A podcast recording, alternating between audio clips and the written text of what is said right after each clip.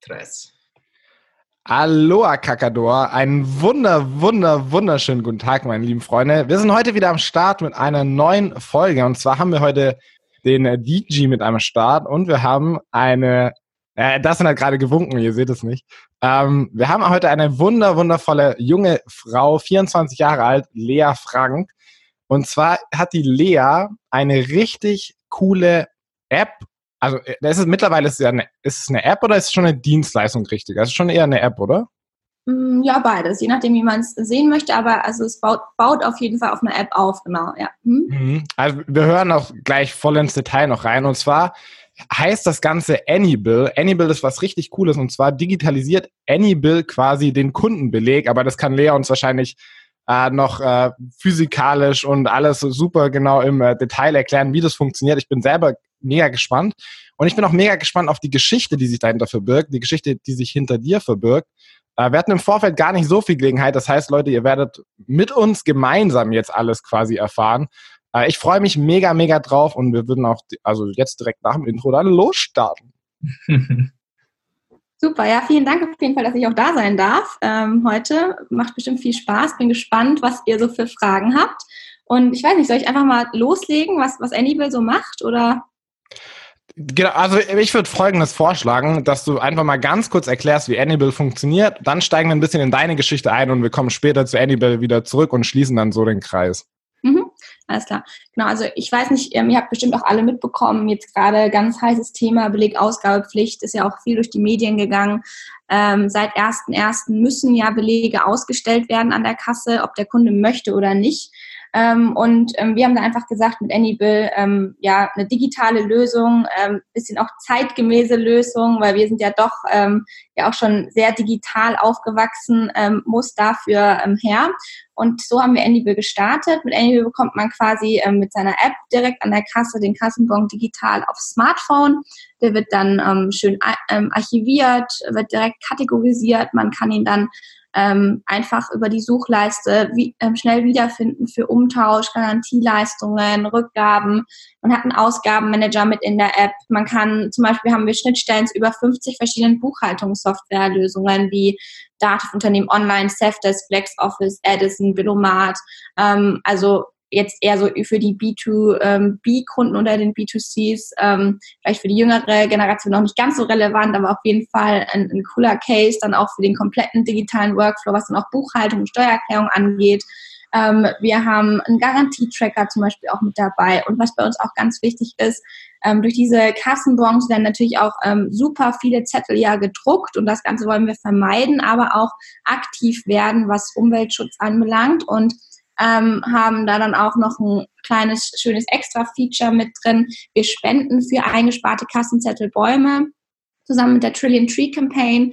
Und das kann man ganz schön über ein Baumlevel-System in der App äh, mitverfolgen, wie viele Bäume quasi schon durch einen ähm, gepflanzt wurden. Und ähm, dann macht das Ganze, glaube ich, nochmal mehr Spaß, wenn man dann auch so einen kleinen Impact haben kann vielleicht. Genau. Ja, mega, mega cool. Also richtig, richtig cool. Man merkt, glaube ich, schon, du bist äh, Interview geübt. Also den Satz hast du wahrscheinlich nicht zum ersten Mal so in der Konstellation rausgehauen. Ja. Genau, wir hatten ja auch gerade, hatte ich ähm, schon im Vorfeld kurz gesagt, wir hatten ja auch Messe äh, letzte Woche tatsächlich. Ähm, vielleicht manche denken sich heutzutage Messe, ist das überhaupt noch so ähm, aktuell? Tatsächlich in unserer Branche wirklich wichtig. Es geht ja auch immer mehr, also jetzt nicht so klassisch Messe, man läuft da rüber und ähm, kauft oder man schließt jetzt direkt irgendwelche oder Orders ab oder so, das jetzt nicht, sondern ähm, tatsächlich ähm, geht es auch immer mehr so hin zu Event und Summits und mhm ähm, genau, also Konferenzen und ähm, das war die Euroshop, das ist die weltweit größte Retail-Messe. Ähm, und da hatten wir natürlich sehr, sehr viele Gespräche, da habe ich das sehr oft wieder erzählt.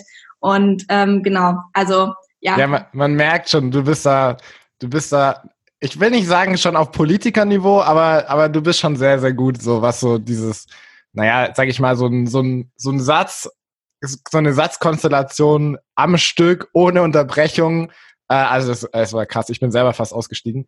Ähm, wir kommen auf jeden Fall zur Messe äh, wieder zurück. Ich bin super gespannt, wie das bei euch quasi im Business gerade so läuft. Ähm, bei uns ist es so im Podcast, haben wir am Anfang immer ein paar Fragen, die wir unseren Gästen stellen, mhm. weil wir ähm, auch so ein bisschen auf den Mensch dahinter eingehen wollen. Also die meisten die bei uns jetzt schon im Interview waren, die haben schon selber gegründet, haben ein eigenes Business. Aber uns geht es nicht immer nur um das Business, sondern halt, okay, wer ist der Mensch, der dahinter steht? Ja. Und das sind so äh, ganz, ja, das sind so sehr unterschiedliche Fragen, ähm, aber auch, also du brauchst gar keine Angst haben. Ich würde einfach mal direkt anfangen und zwar ist die erste Frage an dich, liebe Lea. Was ist deine einzigartigste Eigenschaft? Oh, das geht ja gleich richtig rein. Ähm, puh, ähm, ich würde sagen, also ich bin sehr, sehr, sehr zielstrebig und ehrgeizig. Das würden, glaube ich, auch alle meine Freunde und Familie bestätigen. Das bin ich schon seit ich klein bin. Ähm, ich war früher Leistungsturnerin. Das hat damit eigentlich so ein bisschen gestartet, ähm, dass ich immer ganz nach oben wollte, sage ich mal, und ähm, sehr viel ja, Energie in was gesteckt habe. Wenn ich was mache, dann mache ich es richtig so. Und mhm. das gilt jetzt, glaube ich, auch. Also das Ziel hat sich für, bei mir eigentlich überall immer durchgezogen im ganzen Leben. Also ja, ehrgeizig, zielstrebig, ja, würde ich sagen. Mega gut. Das dann magst du die zweite stellen? Genau, die zweite Frage wäre, ähm, wenn dir eine Fluggesellschaft 100% Rabatt geben würde, wohin würdest du gerne einmal fliegen, wo du vielleicht noch nicht warst? Hm, nach Kolumbien. Hat das einen Grund? Ähm, ich ähm, spreche äh, Spanisch und ähm, war aber jetzt tatsächlich schon länger nicht mehr in einem spanischsprachigen Land. Also ich war insgesamt tatsächlich in Südamerika nur in Brasilien bisher und Argentinien, okay doch, äh, in zwei Ländern, aber Kolumbien reizt mich wahnsinnig ähm, aufgrund der Kultur. Ähm, ganz viele Freunde von mir ähm, waren äh, Südamerika Rundreisen und ähm, ja, finde ich ähm, super spannendes Land und dann halt auch nochmal wieder meine Sprachkenntnisse vielleicht ein bisschen aufzufrischen, finde ich ganz spannend. Er soll total vielfältig sein und mal ein bisschen Asien Abstand. Ist natürlich auch ein bisschen schwierig, ähm, gerade so mit ähm, zum Thema jetzt auch wieder Nachhaltigkeit, so einen langen Flug. Ja ähm, genau, ich versuche halt dafür ähm, zum Beispiel in Deutschland wirklich, ähm, also ich bin schon sehr viel unterwegs, das alles mit dem Zug zu machen, ähm, weil ich bin ja, wir sind ja auch aus Regensburg, da ist auch hier gar kein äh, Flughafen auch um die Ecke, deswegen ist dann auch so der Reiz gar nicht so da. Ähm, jetzt dann tatsächlich in den Flieger zu steigen, was manchmal vielleicht doch schneller geht, ähm, aber die Bahn ähm, ist da auf jeden Fall gut, die Anbindung. Aber wenn, ähm, dann auf jeden Fall ähm, ja ins Ausland, wo man neue Kulturen entdecken kann und ähm, ganz viel sieht und wirklich das Land kennenlernt und jetzt nicht irgendwie ähm, Pauschaltourismus. Mhm. Genau. Ich muss dazu nachher mal noch eine Rückfrage stellen. Das denn erinnere mich mal da bitte dran. Ja. Also zu Kolumbien. Ähm, die nächste Frage wäre, stell dir vor, wir schenken dir jetzt 1000 Euro. Was würdest du damit machen? Ähm, ich würde es komplett ähm, wahrscheinlich spenden, entweder. Ja. Mhm, oder würde es ins Business fließen lassen. Also ähm, ja, und da dann auch wieder für ähm, vielleicht für um das Ganze mit den Bäumen nochmal ähm, weiter auszubauen, ähm, das Ganze äh, vielleicht da einfach auch ein ähm, ja, Vorspenden sozusagen, also zu sagen, hey, wir haben das schon gespendet und ähm, mach mit, du kannst noch, also wenn du mitmachst, dann können wir noch mehr zusammen erreichen. Also mhm. Also auf jeden Fall irgendwas, was mit Impact dahinter. Mhm. Wie viele Bäume kann man denn für 1000 Euro äh, pflanzen? Ähm, das ist ganz unterschiedlich, tatsächlich je nach Region. Ähm, das fängt tatsächlich schon bei ähm, 10 Cent pro Baum an. Ähm, kannst du ja selber ausrechnen. Mhm. ich bin nicht ganz ja, das so sind äh, na, na, 10 sind dann 1 Euro und dann hat mal 1000, also 10.000 Bäume dann wahrscheinlich, ja, ne? Das ist schon eine, eine, Menge, ja. Also in Deutschland tatsächlich ist das Ganze ein bisschen teurer. Ähm, da fängt es dann so bei 5 Euro pro Baum an.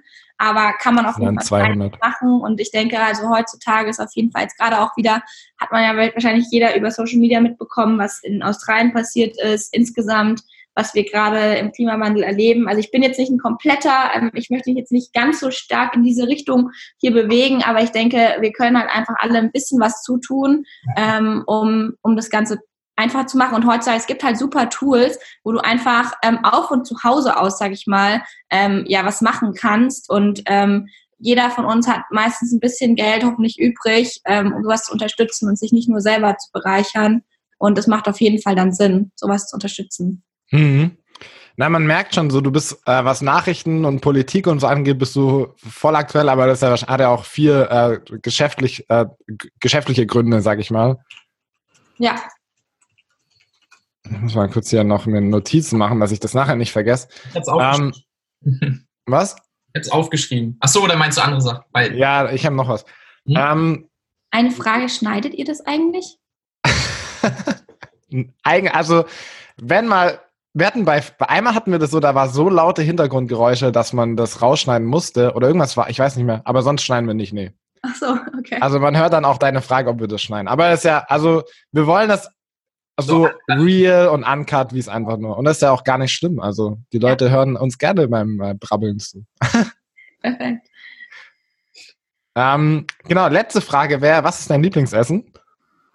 Ähm, asiatisch oder Salat tatsächlich. Ich bin totaler Wedgie, ähm, also ich esse kein Fleisch und ja. ich, also da kann man dann einfach beim Asiaten nichts falsch machen, gerade so thailändisch mache ich super gerne. Ja, rotes Curry vom, vom Thai. Mega nice. Asiatisch finde ich tatsächlich auch mega geil. Ich kaufe immer hier so Tiefkühlgemüse, äh, auch, ja gut, asiatisch und dann schön mit Reis. Ja. aber es schmeckt wahrscheinlich nicht ganz so gut wie vom Asiaten. Ja, nee, aber es schmeckt, also keine Ahnung, ich liebe Gemüse und da kann man nichts falsch machen. Ja. Mhm. Nice. Lea, du bist jetzt 24, ne? Wann hast du Annibal gestartet? Weißt du das noch? Wie? Mit 23, also eigentlich genau vor einem Jahr ähm, tatsächlich. Ähm, genau. Und ähm, das Ganze ging so los. Äh, Im Winter 2018 ähm, habe hab ich an einem Gründerwettbewerb teilgenommen. Ich will dich gar nicht unterbrechen, aber lass uns, lass uns das so ein bisschen chronologisch mitmachen, weil, weil meine nächste Frage war, oder wäre jetzt gewesen, zwischen Schulende und 23 ist ja auch was passiert. Das wird mich erstmal quasi viel mehr interessieren, dass wir wissen, okay, worauf baut sich deine Geschichte auf, wie hat sich das entwickelt und dann interessiert mich mega krass, wie das Ganze mit Annibal gestartet ist. Wenn es ja. dir nichts ausmacht, dann würde ich mal in der Zeit ein kleines bisschen zurückreisen erst, ja. dass wir uns anschauen, okay, Schule, wie war das und was ging danach eigentlich so bei dir ab und wie kam das Ganze dann zu Annibal? Das mhm. ist, gehst du damit? Ja, klar.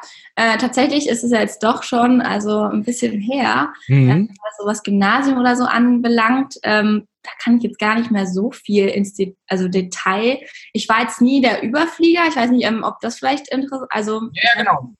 In was genau für eine Richtung. Also ich war jetzt nie der Einserschüler oder so, also überhaupt nicht. Ich musste wirklich viel machen, weil ich war auch immer ganz viel nebenbei noch beschäftigt mit irgendwelchen Sachen. Wie gesagt, also mit Sport. Ich habe immer sehr, sehr viel Sport gemacht ähm, habe ganz viel mit Freunden gemacht, war auch noch ähm, häufig schon auch so, so äh, wie nennt man das nochmal, Klassensprecher, äh, genau, solche Geschichten. Ne? Ähm, und ähm, war immer sehr ja umtriebig, glaube ich, und habe auch wurde auch sehr oft ermahnt und solche Geschichten. Also wir waren, wir hatten immer mehr Spaß und dann letztendlich ähm, war das dann auch das Ganze immer mit vielen Nachhilfestunden, gerade so in Mathe und so verbunden, weil ich wirklich also eigentlich bis ich so 15 war, nie erkannt habe, dass ähm, ja, dass ich es eigentlich nicht für meine Eltern mache, sondern es vielleicht für mich tun sollte. Ähm, mhm. Genau, die haben mich zwar immer sehr, sehr unterstützt, ähm, aber ich habe eigentlich immer ähm, eher gedacht, so ich mache es eigentlich für andere und muss das machen. Ähm, und aber ich sag mal, mit 15 hast du das eigentlich relativ früh bemerkt, würde ich mal jetzt mal so ganz pauschal reinwerfen. Doch, ich glaube schon, das war ungefähr mit 15. Und dann irgendwann, ich weiß, war auch immer so, ich war immer sehr sprachaffin.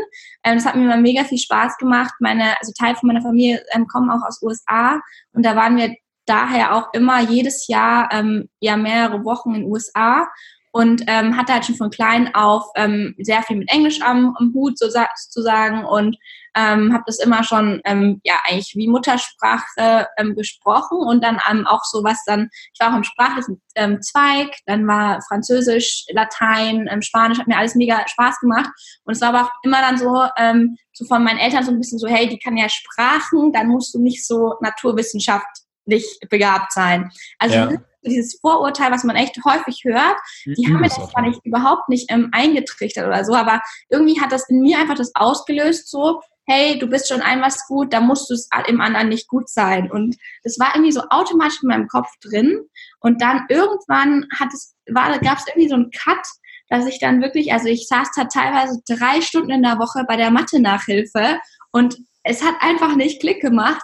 Und dann ähm, irgendwann ist sozusagen der Groschen gefallen und habe so gemerkt, hey, ich eigentlich, eigentlich ist das das Schönste, weil da ist nichts zu interpretieren. Da gibt es entweder ein Ergebnis, das ist richtig oder falsch. Ähm, und ähm, weil ich immer auch sehr, ich bin ein sehr ausschweifender Mensch, also ich kann immer sehr viel drumrum labern.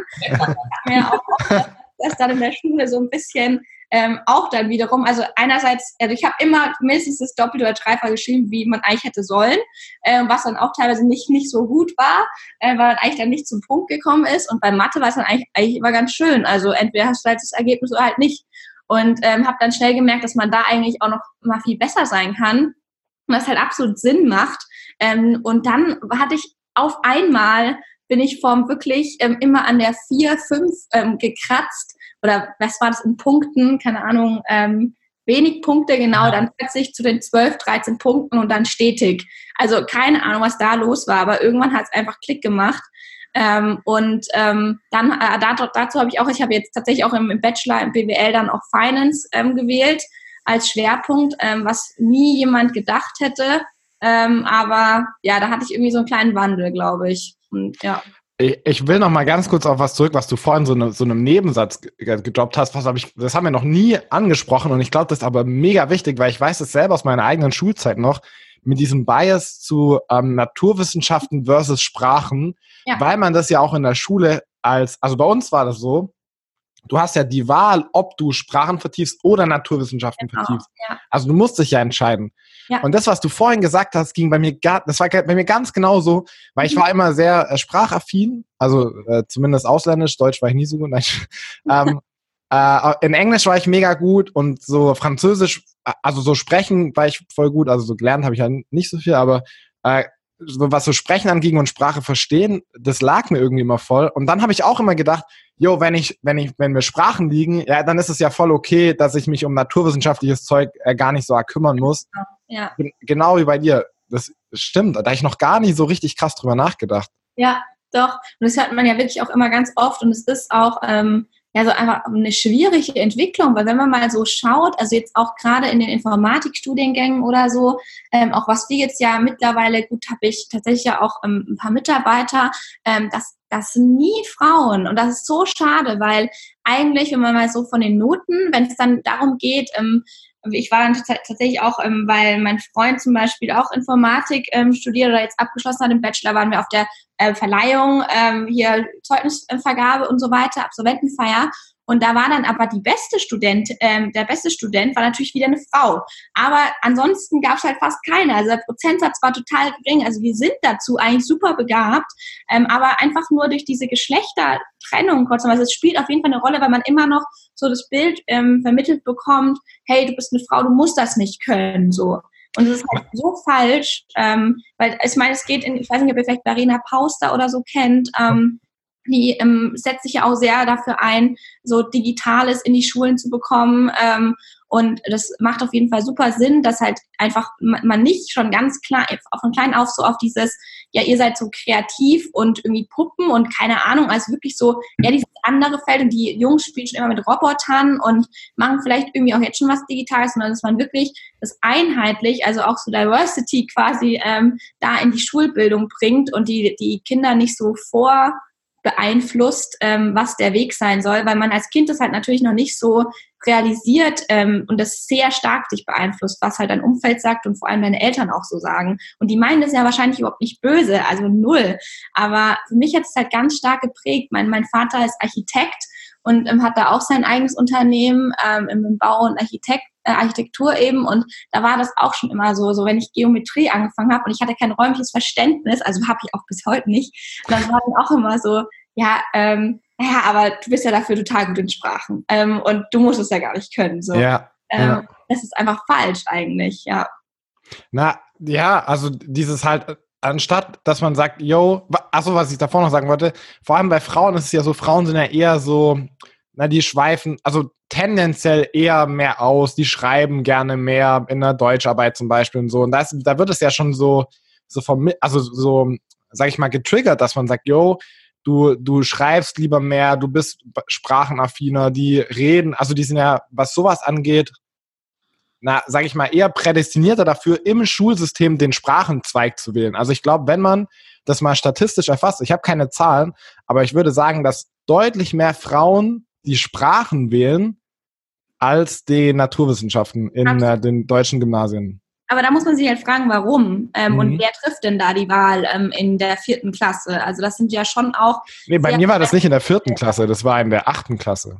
Ach so, nee, bei mir war es in der vierten. Also Okay. äh, wir sind aus, also aus Bayern, da entscheidet, ich weiß nicht, ob das jetzt anders ist, keine Ahnung, ehrlich gesagt, aber eigentlich ist es so, man wählt in der vierten Klasse, gehst du aufs Gymnasium und dann wählst du von Anfang an welchen Zweig, weil du musst ja dann auch Na, schon wählen, ähm, auf welches Gymnasium gehst du überhaupt. Zum Beispiel bei meinem Gymnasium war musisch-sprachliches Gymna- Gymnasium.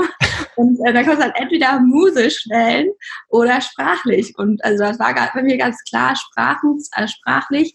Und ich hätte auf ein ganz anderes Gymnasium gehen müssen, um überhaupt einen technischen Zweig wählen zu können. Aber für mich war von vornherein klar, beziehungsweise halt eben auch durch meine Eltern, die das nur in diesen vier Jahren Grundschule gesehen haben, aha, die geht wohl eher in diese sprachliche Richtung. Das macht überhaupt keinen Sinn, die jetzt in den naturwissenschaftlichen Zweig zu, ähm, ja, oder auf dem Gymnasium, das das anbietet, zu stecken. Ähm, deswegen, also das wird bei uns schon sehr, sehr früh entschieden tatsächlich.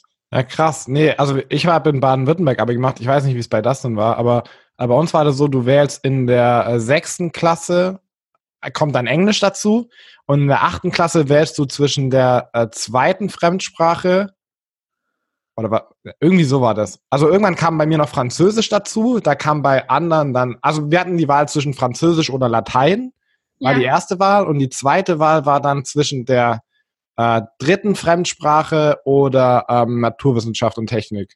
Ach krass. Das war dann, glaube ich, acht oder zehn. Nee, das war dann in der achten Klasse kam die äh, dritte Fremdsprache dazu oder eben Naturwissenschaft und Technik. Aha. Genau. Also fünfte Klasse war dann mit Englisch dazu, sechste Klasse kam dann Französisch oder Latein und achte Klasse war dann dritte Fremdsprache oder äh, naturwissenschaftliche Zweig. Mhm. War das bei uns. Ja, ich glaube tatsächlich, das gab es dann auch nochmal zusätzlich. Aber das war dann auch voll schwierig, irgendwie da nochmal zu wechseln. Also da bin ich aber ehrlich gesagt raus. Das ist für mich zu lang her. Äh, da weiß ich gar nicht mehr genau, wie das war. Aber ich weiß auf jeden Fall ziemlich sicher, dass es bei uns zumindest in Bayern ähm, schon schon sehr früh eben, also du machst eigentlich schon so eine Vorentscheidung zumindest, äh, in welche Richtung es gehen soll in der vierten Klasse, wenn du dich entscheidest, auf welches Gymnasium du gehst. Und das ist halt einfach echt, da entscheidest du nicht als Schüler mit, sondern da entscheiden deine Eltern. Ähm, und du entscheidest als Schüler, hey, welche ähm, Veranstaltung war am coolsten, ja? Und das war Mhm. bei uns halt so. Wir haben da irgend, keine Ahnung, ir- irgendwas Cooles halt gemacht und alle meine Freunde, das war auch das, wo irgendwie am nächsten zu meinem Zuhause war, sind dann natürlich dahin gegangen und das war halt die Entscheidung. Ähm, und dann halt auch nochmal mit dem Zweig, das hat das Ganze bestärkt und das finde ich halt schon schwierig, ähm, da so, schon so, sich schon so früh festzulegen und vor allem halt auch nicht selbst zu beeinflussen. Also das finde ich schon besser, wenn es ein bisschen später dann auch nochmal kommt oder zumindest man die Wahl hat. Und, aber insgesamt brauchen wir ja nicht zu diskutieren, dass das ganze ähm, Schulsystem dahingehend, glaube ich, auch ein bisschen ja, veraltet ist, was man so mitbekommt zumindest, ähm, dass die halt überhaupt nichts Digitales machen. Also ich meine, bei uns war nicht ein was, irgendwas mit, wir hatten ein Fach, wo wir irgendwie was ein bisschen was mit Informatik oder so gemacht haben, aber das war, hat halt so an der Oberfläche gekratzt mit einem Uralt-Programm. Ähm, ich hoffe, das ist bald anders, aber ähm, wir haben halt auch überhaupt gar keinen Bezug irgendwie so zum Informatikstudium oder irgendwas, dass man da überhaupt in die Richtung gehen kann, wenn du nicht dich privat damit beschäftigst. Also auch alle, die ich jetzt kenne, die das jetzt studieren, wie sind die da drauf gekommen? Nicht durch irgendwie einen Zweig in der, im, in der Schule, sondern einfach aus privatem Interesse. Und das musst du ja erstmal auch irgendwo herbekommen. Und es wird ja immer wichtiger, dass wir die Leute auch dahingehend, sage ich mal, ähm, schulen und halt da auch zumindest mal, ähm, ja, dass die Bock drauf haben, sich vielleicht auch so einen Studiengang mal anzuschauen. Und das muss auf jeden Fall ein bisschen anders werden in Zukunft. Genau, wir wollten, also auf jeden Fall, ich gebe dir da auch voll recht. Ähm, lass uns aber mal wieder auf jeden Fall zurück zu dir kommen, weil ähm, du im Mittelpunkt stehen sollst. Das ist das Schulsystem, so da, das ist eigentlich auch unser Warum, warum wir die ganze, äh, das ganze Ding hier gegründet haben, warum wir die Youth University ins Leben gerufen haben, ist genau das, was du gerade angesprochen hast und das ist ein Riesenproblem.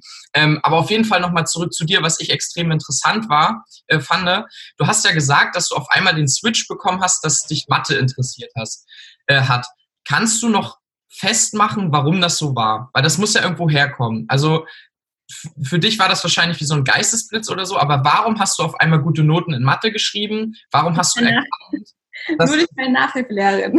ja, okay. aber weil du ja erkannt hast, weil du meintest so, ey, irgendwie ist das, ist das cool, weil ich brauche nur das Ergebnis und, und dann war ich auf einmal gut. Genau, ja, einfach weil da so ein Erfolgserlebnis da sein kann. Also du hast halt, wenn du übst, du kannst es halt konkret üben und dann hast du halt, wenn du dann die Ergebnisse immer richtig hast, ähm, hast du halt so, okay, nice, ich kann das jetzt. Wenn ich in, Eng in, in Deutsch oder in Englisch Aufsätze geschrieben habe, kann mir niemand sagen, ist das jetzt eine 1, eine 2, eine 3, Ähm, und das fand ich halt ganz schön. Also es ist halt einfach super schön messbar, ja. ähm, da dein Erfolg und das spornt dich natürlich an. Das ist genauso dann auch wieder, wenn du irgendwie jetzt vielleicht ein Programm dann schreibst, in Informatik oder so, das ist ja genau das Gleiche. Ähm, wenn du dann sagst, oh, es funktioniert, nice, da sind keine Bugs mehr drin. Ähm, also du hast irgendwie so was Handfestes. Ja, ja. das ja. ich ganz cool. Mhm. Aber so ganz genau, ne. Mhm. Aber das war durch eine Nachhilfelehrerin, sagst du? Absolut, ja. Ähm, Shoutout an Diana. Beste Nachhilfelehrerin, echt, die es gibt. Hat sich sehr lange mit mir rumgeschlagen und irgendwann hat es dann Klick gemacht, ja. Dann lass mal wieder zurück zur Schule. Du hast gesagt, also du bist dann, du hast dann wahrscheinlich ganz normal dein Abi gemacht und dann hast du erst mit 23 ähm, Anybill angefangen bei einem oder beziehungsweise bei einem Gründerwettbewerb. Kommen wir nachher auch nochmal drauf zu. Was ist dazwischen passiert?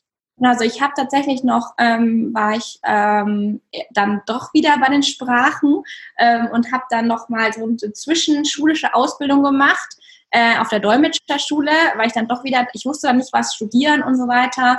Und dann ähm, war es ja so in die Richtung, ähm, also ich wollte nie Dolmetscher werden, aber ich wollte einfach meine Sprachkenntnisse so vertiefen. Und dann kannst du halt dann ziemlich schnell, sehr, sehr intensiv ähm, deine also Sprachen lernen. Und ähm, dann hatte ich wirklich da 14 äh, Stunden die Woche Spanisch und 14 Wochen, äh, Woche, äh, Stunden die Woche Französisch und dann auch ein bisschen Englisch und dann halt wirklich auf den wirtschaftlichen Bezug.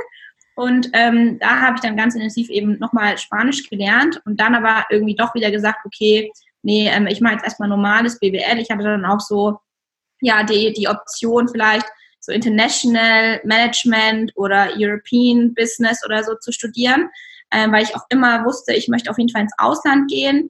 Aber war dann irgendwie tatsächlich auch wieder, dann kam so mein Freund ins Spiel und dann war so, hm, mit International Management, European, da muss ich zwei Jahre ins Ausland gehen. Will ich das? Äh, will ich mhm. auch schon mich vorbestimmen, zu welchen Orten ich gehe? Und deswegen habe ich dann mich für normales BWL entschieden und dann, aber trotzdem kann man ja immer, und war ich dann auch, also ein Auslandssemester zu machen und habe dann, wie gesagt, ganz normal BWL angefangen, war dann im Ausland in Helsinki in Finnland, ähm, habe zwei Praktika während dem Studium gemacht und das war für mich auf jeden Fall sehr, sehr entscheidend auch, glaube ich, warum ich jetzt ähm, dann Anybill gegründet habe, zumindest so ein bisschen dieses Warum, wo will ich hin.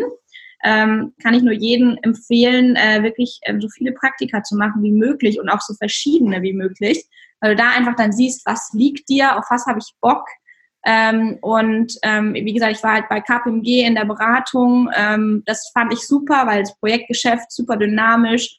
Du musst ja quasi liefern gegenüber dem Kunden und ähm, hast dann halt, also ist auf jeden Fall schön ein bisschen Druck dahinter, was ich, wo ich halt immer Bock hab drauf. Dann war ich noch bei BMW, also eher so ähm, corporate at its best. Ähm, schön ähm, träge eher äh, die Entscheidungen und die Prozesse, aber halt trotzdem auch spannend, einfach mal so zu sehen, was hat eigentlich, also wie, was für Strukturen braucht auch so ein riesiger Konzern. Ähm, also, weil es ist halt natürlich ganz anders, wie wenn du jetzt ein, also nur ein paar hundert Mitarbeiter oder so hast und dann wirklich äh, in so einem riesen Konstrukt arbeitest. Ähm, was bedarf es dazu alles? Also auch spannend aus der Perspektive. Und dann auch nochmal im ja, Innovationsmanagement bei Continental, also auch wieder eher Automobilindustrie. Ähm, und da auch ja, zu sehen, was gibt's für Trends, wie kann man da überhaupt aber in so einem großen ähm, Konzern auch wiederum überhaupt was anschieben. Und das Ganze war dann so ein bisschen wieder gepaart, auch mit, meiner, mit meinem familiären Hintergrund, dass mein Vater eben auch Unternehmer ist. Ich wusste eigentlich schon immer, also er hat mich auch so immer ein bisschen schon ein bisschen so dahin, glaube ich, geprägt, so was die Vorzüge sind, ähm, wenn man selbstständig ist einfach. Und ähm, da wollte ich dann auf jeden Fall hin und ähm, dann war es eigentlich für mich immer klar, also ich habe mir das tatsächlich schon gesagt, ähm, ich weiß nicht, das war so im fünften Semester. Also ich will auf jeden Fall irgendwann mal gründen. Davor will ich nicht sterben so.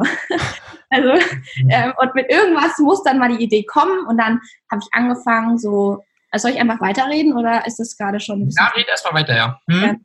Ähm, und habe dann schon angefangen, irgendwie so Bücher zu lesen, so die Klassiker, irgendwie ähm, äh, Lean Startup und solche Geschichten. Ähm, und dann ähm, habe ich mir so, und dann war immer, und auch so Podcast eben zu hören, dann Christoph Käse, irgendwie Bücher, digitale Transformation und hat immer schon so ein bisschen gelesen und gehört und da gibt es halt ganz viele neue Geschäftsmodelle. Dann kam auch in diesem Zeitpunkt irgendwie ähm, das ganze Startup und so wurde dann ja ziemlich gehypt auch zu dem Zeitpunkt und Gründertum.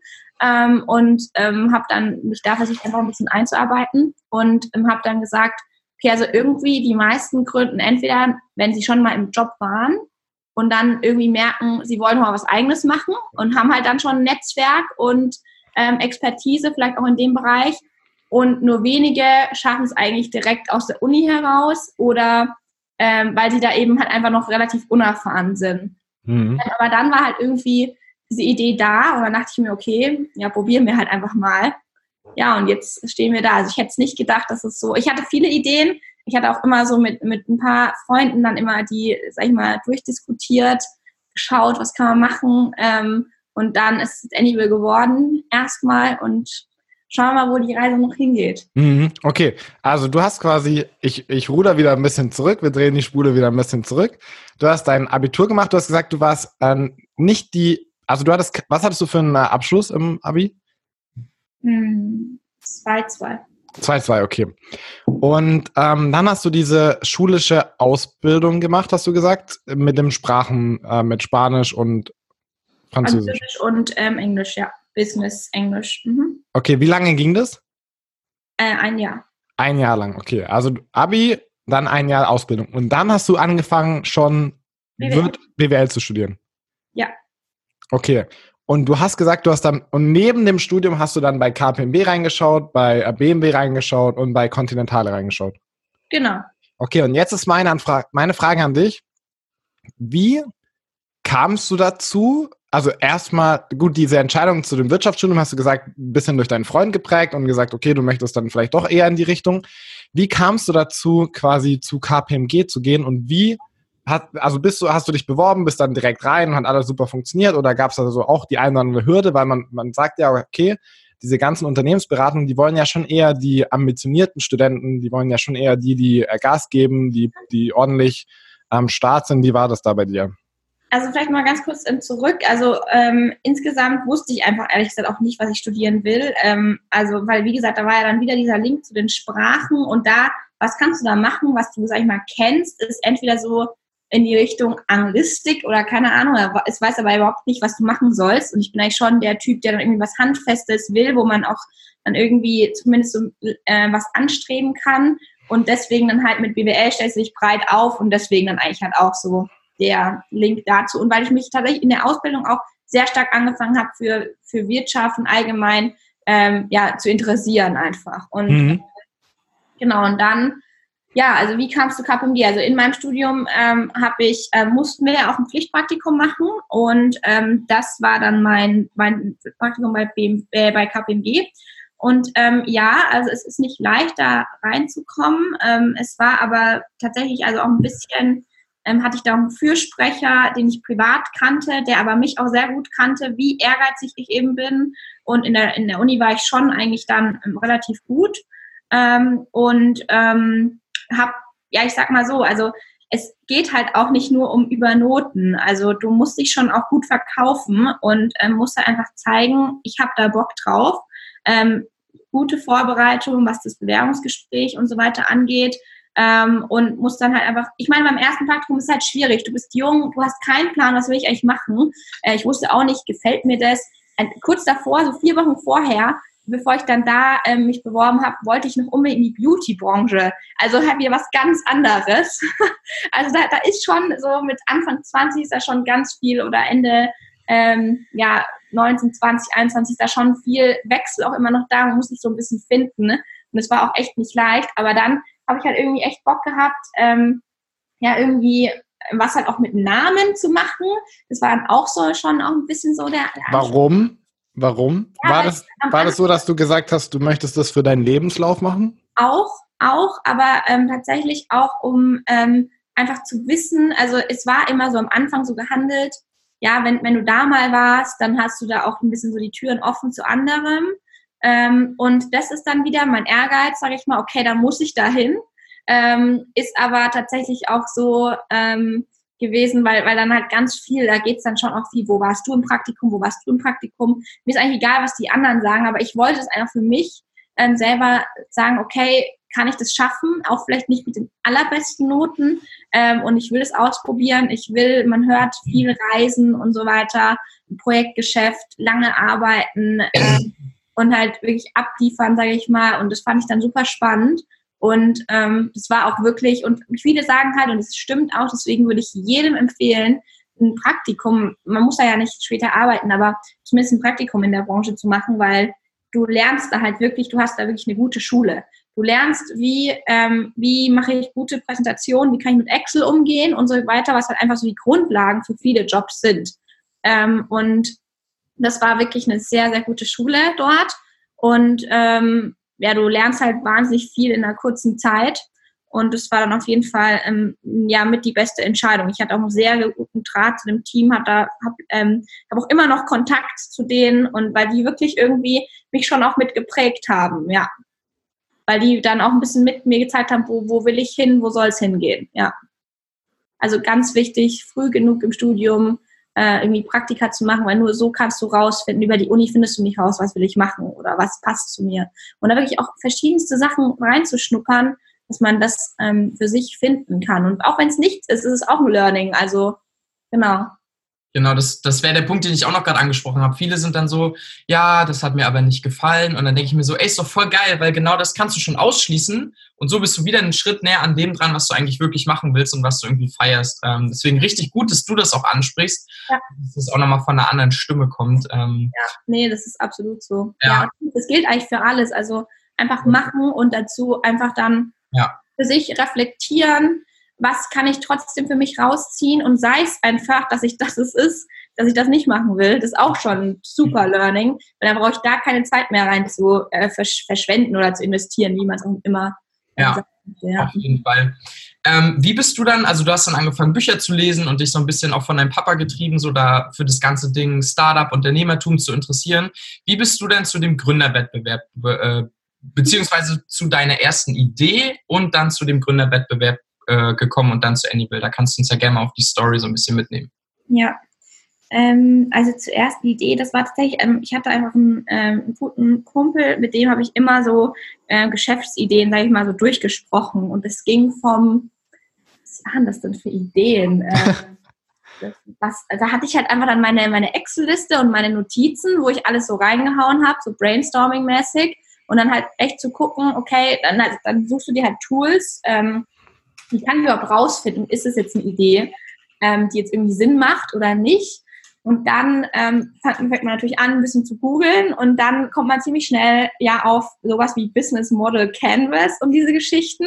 Ähm, und dann kommt man auch schnell auf die, die Klassiker, in den, was die Bücher angeht ähm, dann halt zu schauen, ähm, okay, wie, was habe ich da irgendwie so ein paar Tools, ähm, die ich dann an die Hand bekomme. Ähm, jetzt aber nochmal zu deiner Frage zurück. Also das habe ich dann eben gemacht, habe mich da reingelesen, reingearbeitet und ähm, habe dann, wo ich zurückkam aus dem Auslandssemester, ähm, nach in, an der Uni geguckt, was gibt's denn bei euch, bei uns eigentlich ähm, zum Thema Entrepreneurship. Und dann bin ich auf einen AW-Kurs gestoßen ähm, das ist so Wahl, nee, wie heißt das, Wahlpflichtfach, genau, ähm, gestoßen. Ich hatte dieses Modul eigentlich schon voll, aber bin dann gedacht, okay, gut, das ähm, ist nicht so viel Aufwand, kann man mal machen, schaue ich mir mal an. Das war so ein Blockkurs äh, am Ende von den Semesterferien. Und dann war da auch wieder so typisch Case Studies durcharbeiten von Netflix und den üblichen Verdächtigen. Ähm, wie sind denn digitale Geschäftsmodelle? Wie sieht, wie sieht es aus? Wie kommt es zur Gründung? Auf was kommt es an? Und so weiter. Und dann in diesem Kurs war dann quasi auch Bestandteil, an dieser Startup Factory teilzunehmen. Und ich habe das halt wirklich aus freien Stücken gemacht. Also ich konnte mir diese Credits nicht anrechnen lassen oder irgendwas. Und es war bei uns tatsächlich auch ganz neu. Es gab das erste Mal in diesem Jahr super wenige Interessenten auch leider, die da da waren. Also jetzt in dem Kurs, nicht bei der Startup Factory, weil es war nicht unbedingt daran gekoppelt nur, sondern es war ein Bestandteil auch von dem Kurs. Ähm, und ähm, habe dann einfach, weil, weil es war super schwierig, irgendwie lokal was rauszufinden, wie kann ich überhaupt gründen oder wie komme ich an Leute, mit denen man gründet. Also, na klar gibt es diese Facebook-Gruppen, Mitgründer gesucht oder so, aber das war mir alles zu weit weg und ich wollte halt irgendwie schauen, dass man in, in Real Life da irgendwie vielleicht mal mit jemandem sprechen kann. Und das war dann wieder so der erste Ansporn und dann kamen wir eben zu dieser, ähm, zu diesem Wochenende. Ähm, das war dann quasi so aufgebaut, es war von unserer, von den Unis hier in Regensburg und von dem, ähm, von der digitalen Gründerinitiative und ähm, der TechBase, also der Startup Hub hier in Regensburg ist organisiert. Und hast halt ein Wochenende nur ähm, also an deiner Idee gearbeitet in einem Team. Also du kommst mit einer Idee, pitcht es zu den Leuten. Das waren dann ungefähr 80 Leute da, die ja teilgenommen haben. Und dann können sich Teams formieren und du arbeitest halt ein Wochenende an dieser Idee. Und danach pitcht du es vor der Jury, die dann unter, ja, so aus irgendwelchen ähm, Führungskräften von Konzernen, bei uns war es so Continental und so weiter, ähm, dann gestellt wurden die dann quasi darüber entscheiden, ähm, ist deine Idee cool oder nicht. Ähm, und hast dann so ein paar Wirtschaftsmentoren und auch wieder Führungskräfte aus Unternehmen, die dann auch übers Wochenende da sind. Bei Startup zum Beispiel ist bei uns auch so ein, ähm, so ein Startup, ähm, ja, Verband, die auch äh, Gründern helfen, die dir dann, dich dann auch so ein bisschen coachen und so ein bisschen Werkzeug quasi an die Hand geben. Und dann, ähm, ja, habe ich, tatsächlich ist auch ganz witzig, weil ich hatte mich gar nicht getraut zu pitchen, weil ich nämlich dachte, jeder kommt da mit einem Pitch-Deck, weil ich kam ja, von dieser Ding äh, Lean Startup oder Venture Deals oder weiß ich, weiß ich also alles schon ein bisschen mehr eher so in dieses amerikanische Silicon Valley ähm, ähm, Thema rein und dachte, jeder kommt da mit einem total ausgearbeiteten Pitch-Deck mit Financials und allem, was natürlich überhaupt nicht der Fall war, sondern jeder kam da mit den also wirklich ganz anfänglichen Ideen, so ich, man könnte ja mal und ich hatte eigentlich die ausgearbeitete Idee mit kompletten Canvas und so weiter.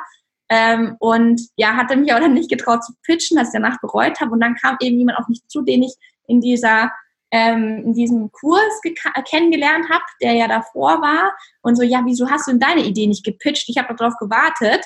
Ich wollte eigentlich bei dir im Team sein. Und dann sage ich, ja, ich dachte einfach ganz anders und so. Hier alle viel mehr vorbereitet. Und dann, das, das ist jetzt mittlerweile mein Mitgründer. Also ganz witzig, wie sich das ergeben hat. Und dann sind wir quasi hingegangen zu den Organisatoren und haben gesagt so, ja, also uns liegt eigentlich kein anderes Thema, das da gerade gepitcht wurde, dürfen wir nicht trotzdem unser eigenes Thema bearbeiten. Und dann kam, konnten wir uns nicht schneller, also so schnell konnten wir gar nicht schauen, wie dann doch wir auch ein Team von acht Leuten waren, weil sich andere noch zu uns gesellt haben. Und dann haben wir tatsächlich halt auch an diesem Wochenende so den ersten Prototyp entwickelt, ähm, haben unser Business Model definiert und haben dann auch wirklich beide Preise gewonnen. Ähm, also das war dann echt ganz cool ähm, und haben dann sechs Monate mietfrei in unserem Startup Center quasi ähm, dann Büro bekommen, wo wir dann mit Mentoren und so weiter daran arbeiten konnten. Mhm. Mega, mega cool. Äh, vor allem, dass ihr am Ende gewonnen habt. Ich hatte gerade tatsächlich Gänsehaut, als du das äh, gesagt hast, dass ihr gewonnen habt. Ähm, mir ist gerade eine Frage noch so in, in, den Kopf gekommen, als du das erzählt hast mit der Excel-Liste zu Hause und Brainstorming und wo du deine Ideen reingeschrieben hast. Ja. Äh, nimm uns mal damit so ein bisschen rein. Wie hast du dich gefühlt, als du zu Hause saßt, deine Idee in deine Excel-Liste eingetragen hast? Wie war das so für dich? Und du kannst auch gerne mal Ideen nennen, die es nicht geschafft haben, gepitcht zu werden. Ähm, Okay, also insgesamt ähm, war das tatsächlich irgendwie so, ich hatte wie gesagt meine Excel und meine Notizen einfach in meinem so iPhone ähm, und habe da immer ein bisschen was reingeschrieben. Ähm, und ähm, habe dann äh, ja überlegt einfach, was denn so, also wie, wie gesagt, immer, also das finde ich wirklich, es ist zwar so ein, mittlerweile, man hört so oft dieses Canvas, Business Model Canvas, ähm, tralala, wer sind deine, ähm, was ist dein Key Value und weiß der Teufel. Aber das ist total wichtig, einfach mal zu schauen, ähm, gibt es überhaupt irgendjemand, der das will? Wer sind die, in, also wer, an wen adressiere ich mein Produkt und so weiter? Ähm, und was brauche ich dafür? Ähm, um einfach mal rauszufinden. Und dann ist ganz schnell immer klar, okay, das Projekt ist vielleicht zu groß für dich und haben andere nicht geschafft. Da muss natürlich ähm, also ein bisschen auch recherchieren immer, gibt es dazu schon was? Und es gibt mehr Sachen, wie man denkt, wenn man auch sehr tief reingeht, ähm, die es dann auch vielleicht nicht geschafft haben früher, äh, was aber bei unserem Produkt tatsächlich auch so war, kann ich auch gleich mal was dazu sagen. Ähm, und dann zum Beispiel, was war bei mir so eine Sache, das habe ich tatsächlich auch gepitcht bei ähm, Continental intern.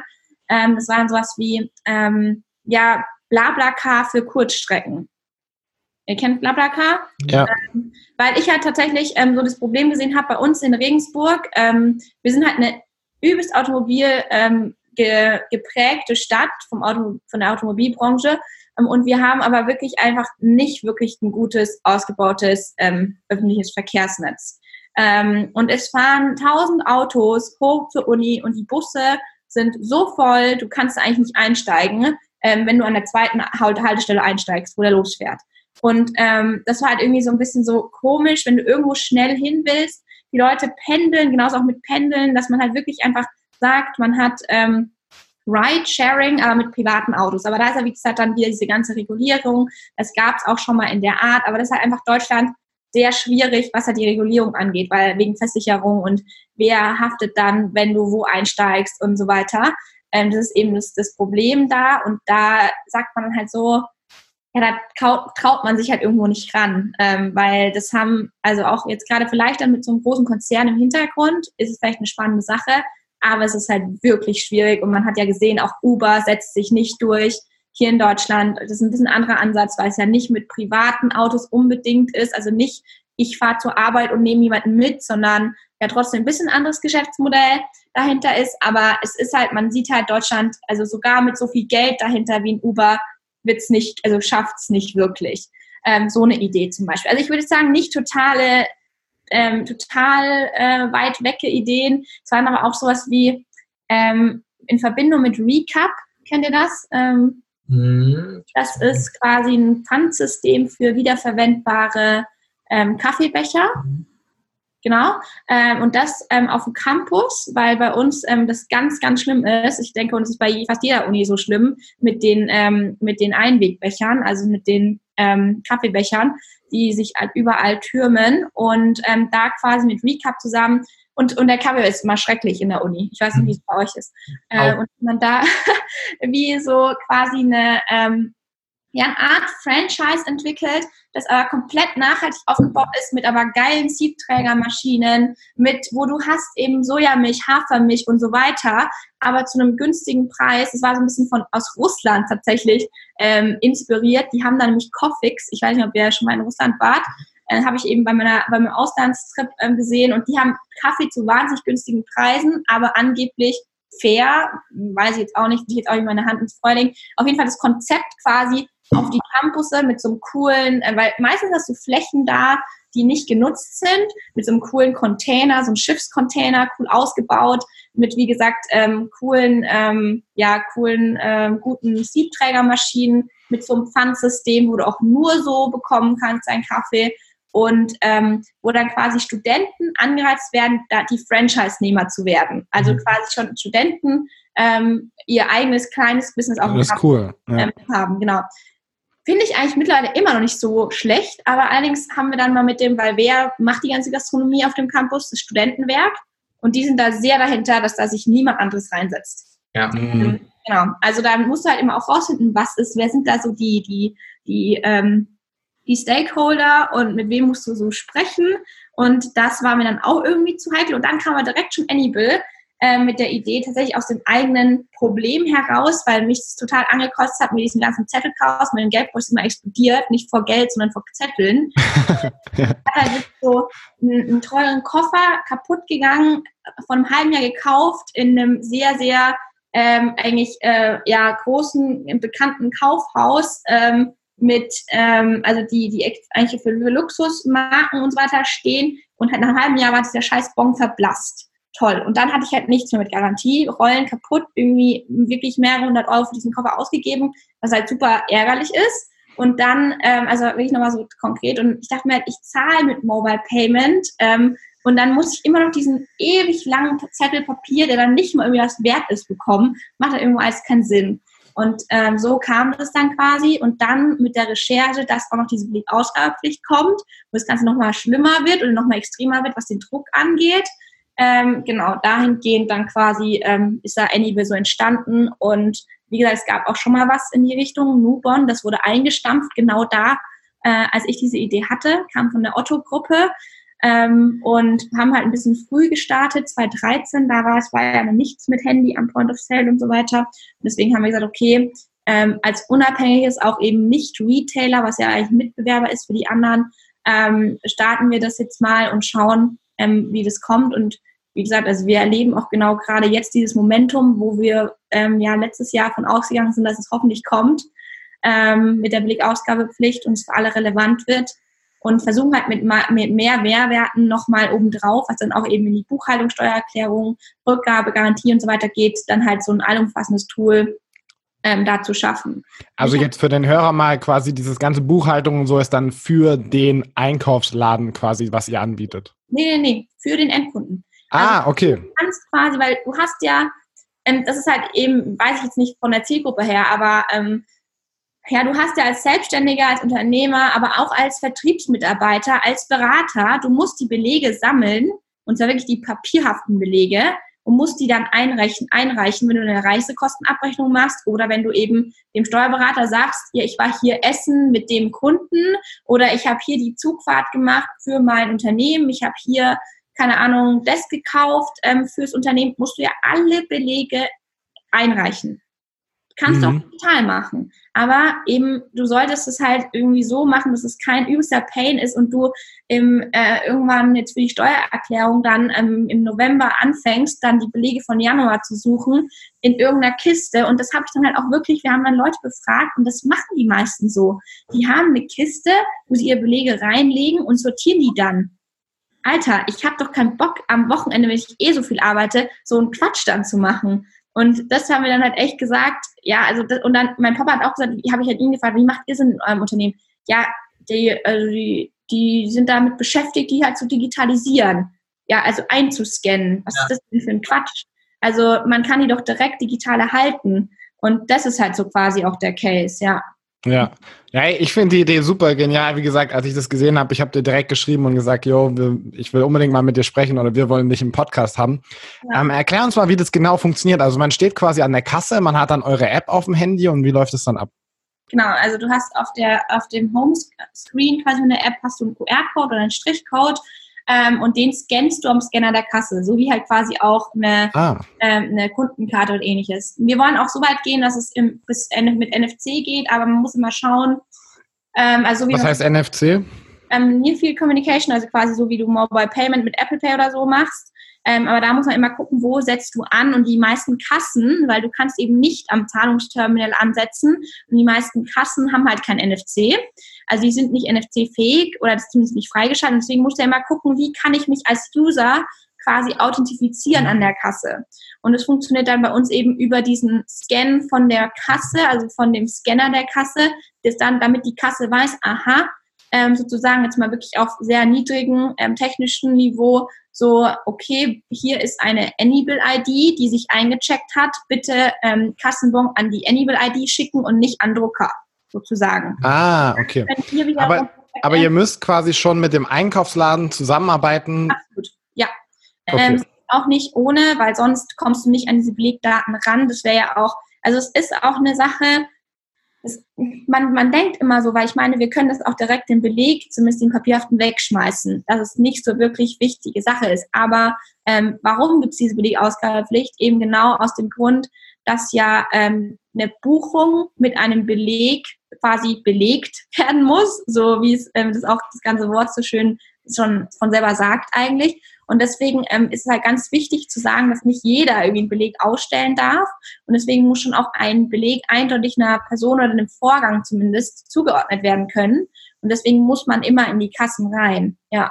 Mhm. Also man muss halt eine Middleware schaffen. Ähm, und das ist dann wiederum Hardware, das noch zusätzlich an Point of Sale muss, wo dann die Unternehmen auch sagen, erstens, wenn du einmal eine Software machst, die dann quasi, die ist dann einmal in der Kasse und du kannst dir vorstellen, du hast ein Filialnetz von 200 Filialen, du kannst es sofort mit einem Release ausspielen. Oh, das ist gut, ja. Zusätzliche Hardware musst du an jeden Point of Sale eine mhm. Hardware setzen, was dann wieder Kosten auch explodieren lässt. Also muss man natürlich schauen, wir waren uns da von Anfang an auch nicht wirklich sicher, wie macht man es am besten. Es gibt ja noch den anderen Weg, den gibt es auch bei uns, dass quasi, wenn ein Kundendisplay ähm, da ist, wo man auch einen QR-Code am Kundendisplay anzeigen kann.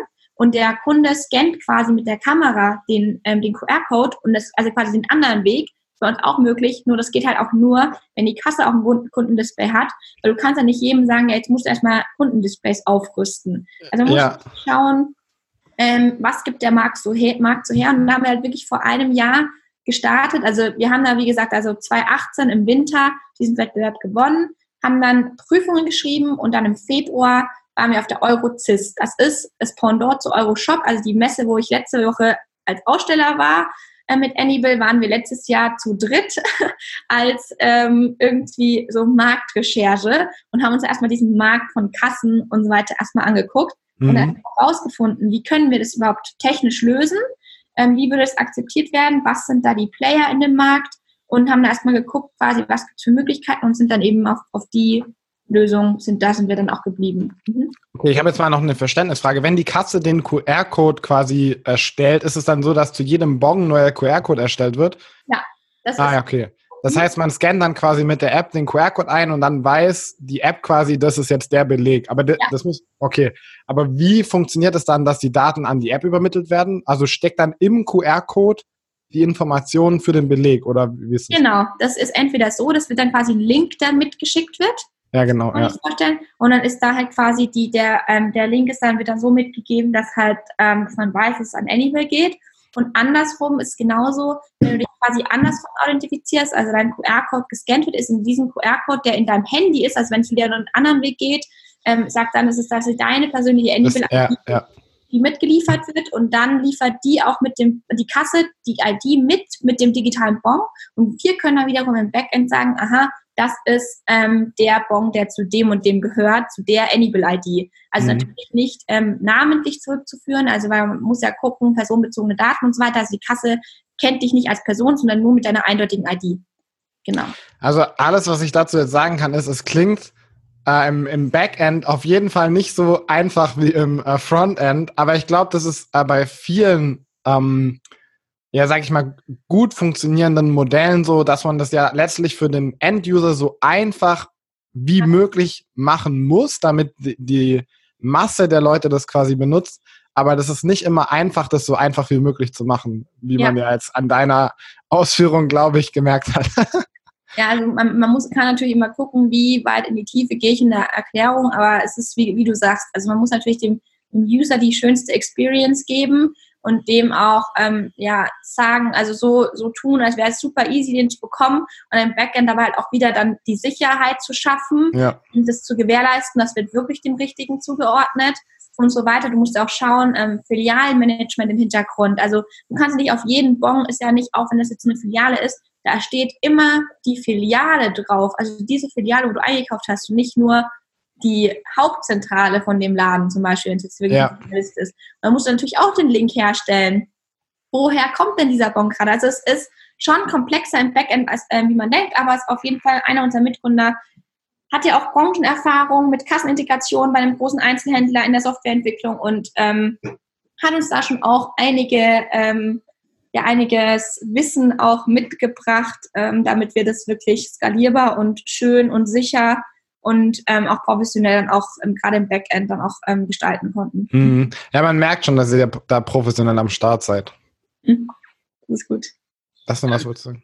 Wenn ich mir, wenn ich mir Anybill heute runterlade, Stand 23. Februar, wie, wie weit kann ich Anybill heute schon nutzen? Also gerade aktuell tatsächlich noch gar nicht ähm, in live, sondern wir sind jetzt, also wir sind schon mit über 40 verschiedenen Kassenpartnern ähm, in Testversionen. Wir sind auch schon mit zwei live, wo es jetzt quasi ausgerollt wird zu deren Kunden. Ähm, wir, man muss aber, wie gesagt, sagen, also wir haben jetzt in den letzten zwei Monaten eben über 40 Partner ähm, gewonnen, auch große Retailer.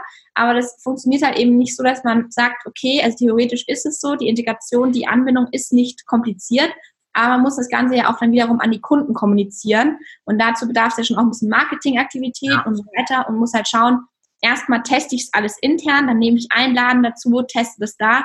Und das rollen wir jetzt, wie gesagt, gerade mit den, mit den ersten Partnern aus und wird jetzt in den nächsten Wochen immer mehr kommen. Es war halt auch ein bisschen so dieser Messesaison in der Branche geschuldet. Wie gesagt, Intergastra war die Gastromesse in dem Bereich, jetzt Euroshop.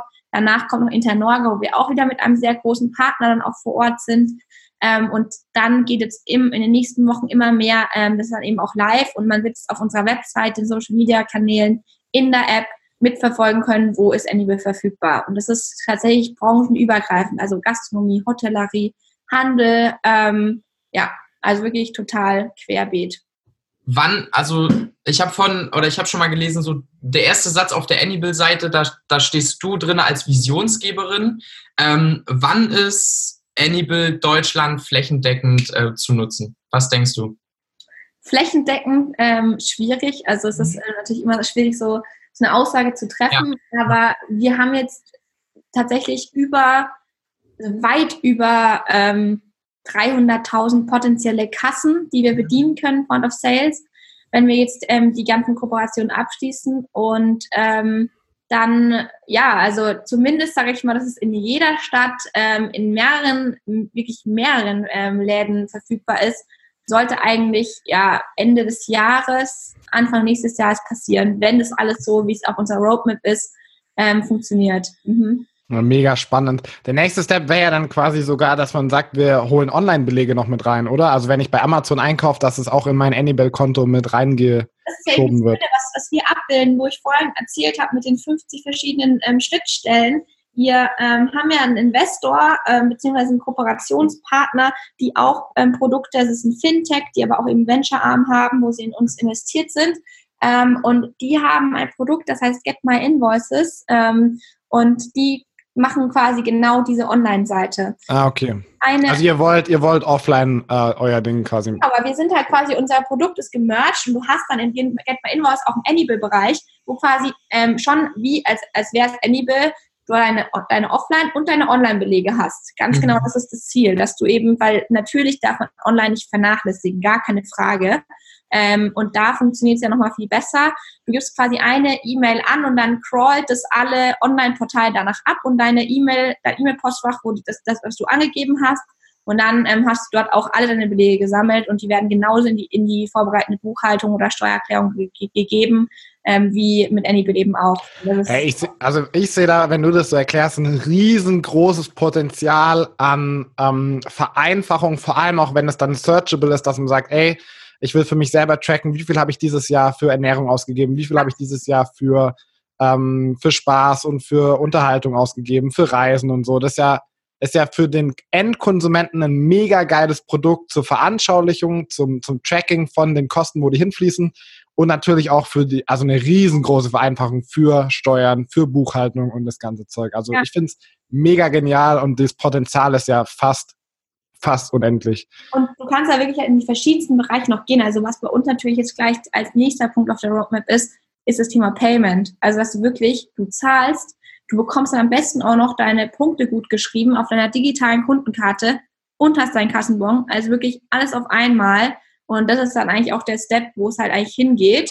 Ähm, und hast dann optimalerweise auch noch das Bankkonto vielleicht bei deinem Steuerberater hinterlegt oder diese Geschichten. Also dass du wirklich einfach ähm, ein kompletten, komplettes digitales Spektrum wie so ein Einkaufsassistent hast ähm, mit, mit dieser App. Ja. Also da kannst du in die verschiedensten, was, da gibt es auch noch im, im, was im Banking-Bereich ist, wo man dann noch ansetzen kann. Also da sind wir an ganz vielen Sachen dran. Und ja. da gibt es auf jeden Fall noch ganz viele spannende Dinge zu hören. Ja, ich, ich bin mega, mega gespannt. Ich finde es auch richtig cool. Ich finde es auch richtig, richtig stark, muss ich sagen, wie professionell du das Ganze machst, wie, ähm, wie wie du da einen Durchblick behältst. Eine Sache muss ich sagen, ist ein bisschen untergegangen und zwar würde ich das jetzt nochmal gern ansprechen, weil du bist sehr, sehr businesslastig und das ist, ich nehme es dir ja gar nicht übel, du bist sehr viel auf Messen, du äh, musst dich immer verkaufen, ja. ähm, du musst das Produkt immer erklären, du bist voll mit drin in der Entwicklung, in dem, dass ihr das ausrollt und so, mit Investoren und allem. Also du hast, du hast wahrscheinlich 10 Trillionen äh, Sachen in deinem Kopf, was mich und ich glaube das dann auch und ich glaube auch jeden Zuhörer noch interessiert, mhm. ist, wie hast du dich in dem Prozess gefühlt? Was waren Rückschläge, die du erlebt hast? Oh, ähm, ja, ja. Siehst du, ich kenne das und einfach gut. Was waren Rückschläge, die du erlebt hast? Wo hat es mal nicht funktioniert und wie bist du damit umgegangen?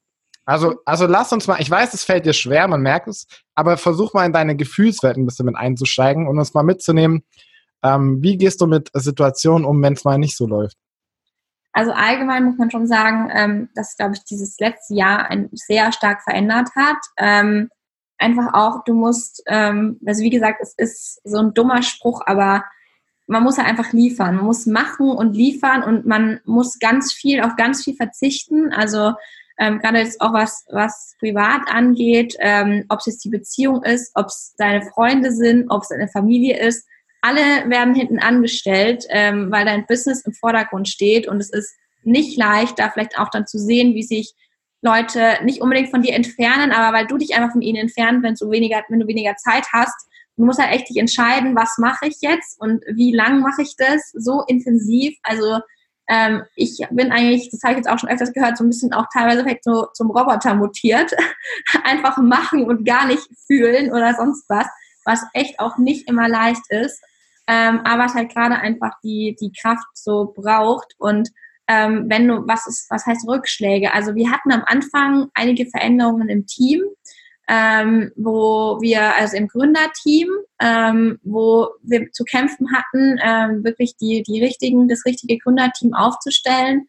Ähm, und da teilweise, man, man hört es dann und man liest es dann, so dass es mit das A und O, dass du Leute hast, die halt wirklich komplett dahinter stehen, die alles dafür geben und das zu finden, ist sowas von nicht leicht.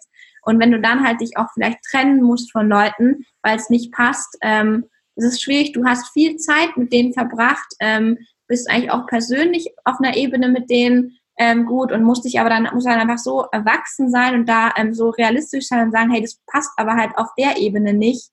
Das war auf jeden Fall schwierig ähm, und hatte ich dann, und teilweise ist dann halt auch so, ist es das überhaupt wert? So, wenn du halt eigentlich noch kein, du hast noch überhaupt keine, so letztes Jahr im Sommer, wir hatten da noch keine wirkliche Resonanz von wirklichen Partnern, von wirklichen Kunden und da weißt du noch überhaupt nicht, ist das vielleicht jetzt auch gerade ein bisschen übertrieben, dass wir das machen? Also so dann immer so zu, zu unterscheiden zu können, ähm, macht das jetzt Sinn, ist es zu übertrieben oder ähm, ja, ist es das überhaupt wert, diesen ganzen Stress?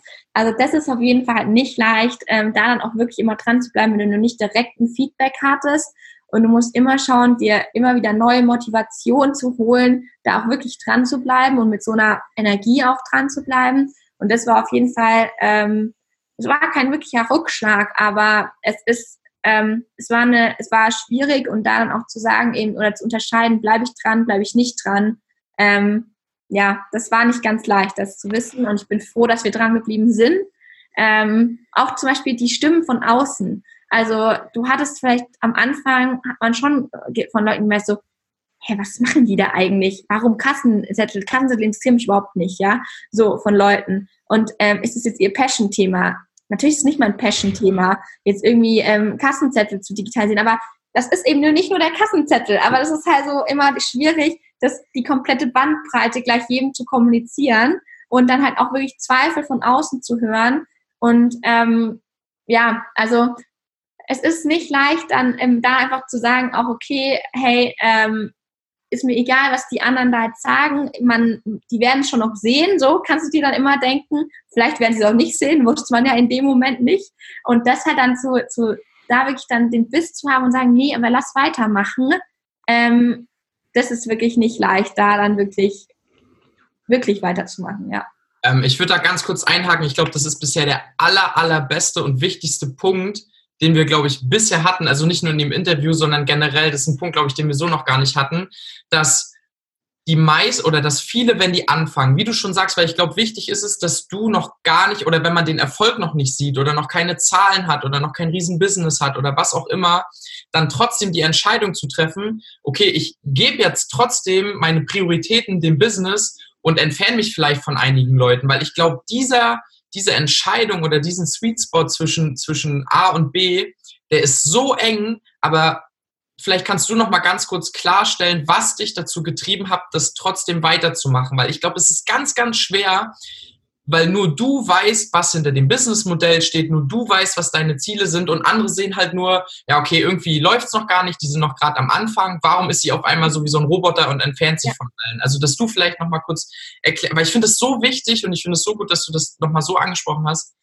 weil das, glaube ich, ganz, ganz großes Problem ist bei vielen, die gerade am Anfang stehen. Ja, also es ist halt ganz wichtig, wirklich ähm, zu schauen und schnell zu validieren, ist da überhaupt irgendwas da? Mhm. Habe ich irgendwelche Fürsprecher? Und das müssen dann, wie gesagt, halt nicht deine Freunde oder nicht dein, ähm, also es hat, ich habe nie eigentlich irgendwie Gegenwind von meinen Freunden oder Familie gehabt, aber natürlich schon immer so, so diese, dieses Ding, ja, wo ist es denn jetzt schon verfügbar oder wann ja, ist es ja. verfügbar? Ähm, ja, so gib mal Proof, dass es ähm, ja. das, was da ist, so ja. Ähm, aber da halt dann, ähm, wir waren zum Beispiel auf ähm, so Start-up-Messen, wo wirklich auch so viel geholfen hat, weil da sind dann teilweise schon auch Leute da, die sind nicht direkt aus einer Branche, aber sind vielleicht aus einer, aus einer verwandten Branche und können dann abschätzen, ist das ein Thema, das spannend ist oder nicht. Und ja. sich dann immer wieder neue Motivation quasi von außen zu holen, ähm, in, in schönen Abständen und gerade auch so, dass du dann sagst, okay, jetzt habe ich wieder neues, ähm, positives Feedback bekommen, mhm. ähm, dass es sich lohnt, da dran zu bleiben und dann habe ich wieder mehr Kraft. Und dann kommt das nächste Event, dann war die Bits and Pretzels, da haben wir unseren Investor kennengelernt, der dann auch wiederum gesagt hat, ja, da ist mega Potenzial da, wir haben das und das Produkt, das können wir vereinen. Es hat dann zwar über drei Monate gedauert, bis wir dann wirklich mit dem kooperiert haben, ähm, aber, oder beziehungsweise wie, bis wir dann wirklich, ähm, bis dann wirklich eingestiegen ist, weil auch von unserer Seite dann immer wieder erstmal ein bisschen annähern, kennenlernen, passt es und nicht. Aber dann immer wieder sich quasi so Motivatoren von außen zu suchen und, so, und dann wieder so einen Schub, dass man sagt, doch, ich möchte dranbleiben. Und wenn es kurz davor ist, dass du sagst,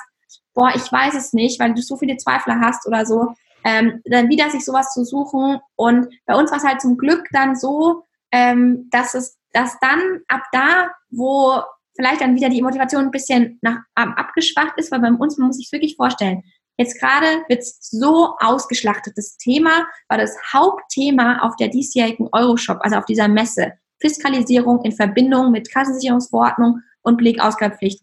Als wir vor einem Jahr da waren, als wir vor einem halben Jahr den Leuten das erzählt haben, hat niemand was von der Belegausgabepflicht gekannt. Nicht mal in der Branche.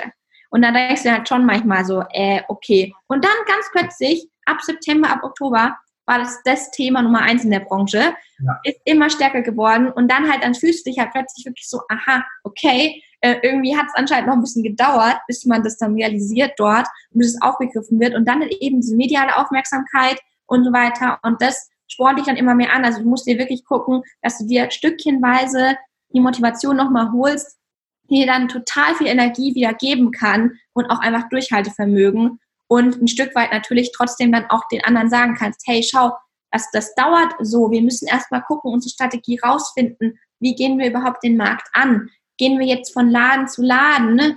überhaupt nicht abbildbar oder brauchen wir irgendwie Multiplikatoren, brauchen wir irgendwelche Key-Partner, die das Ganze befeuern, was zum Beispiel Carbon-Software-Anbieter sein können äh, und solche Geschichten, das rauszufinden und dann den Leuten das auch zu, zu erzählen, zu sagen, hey, aber schon mal, die mediale Aufmerksamkeit, das war, war natürlich dann ganz schön vereinfachend, dass den Leuten auch zu sagen, hey, da ist Potenzial da und haltet noch mal ein bisschen die Füße still. Es, es dauert noch ein bisschen, aber das wird auf jeden Fall. Ja.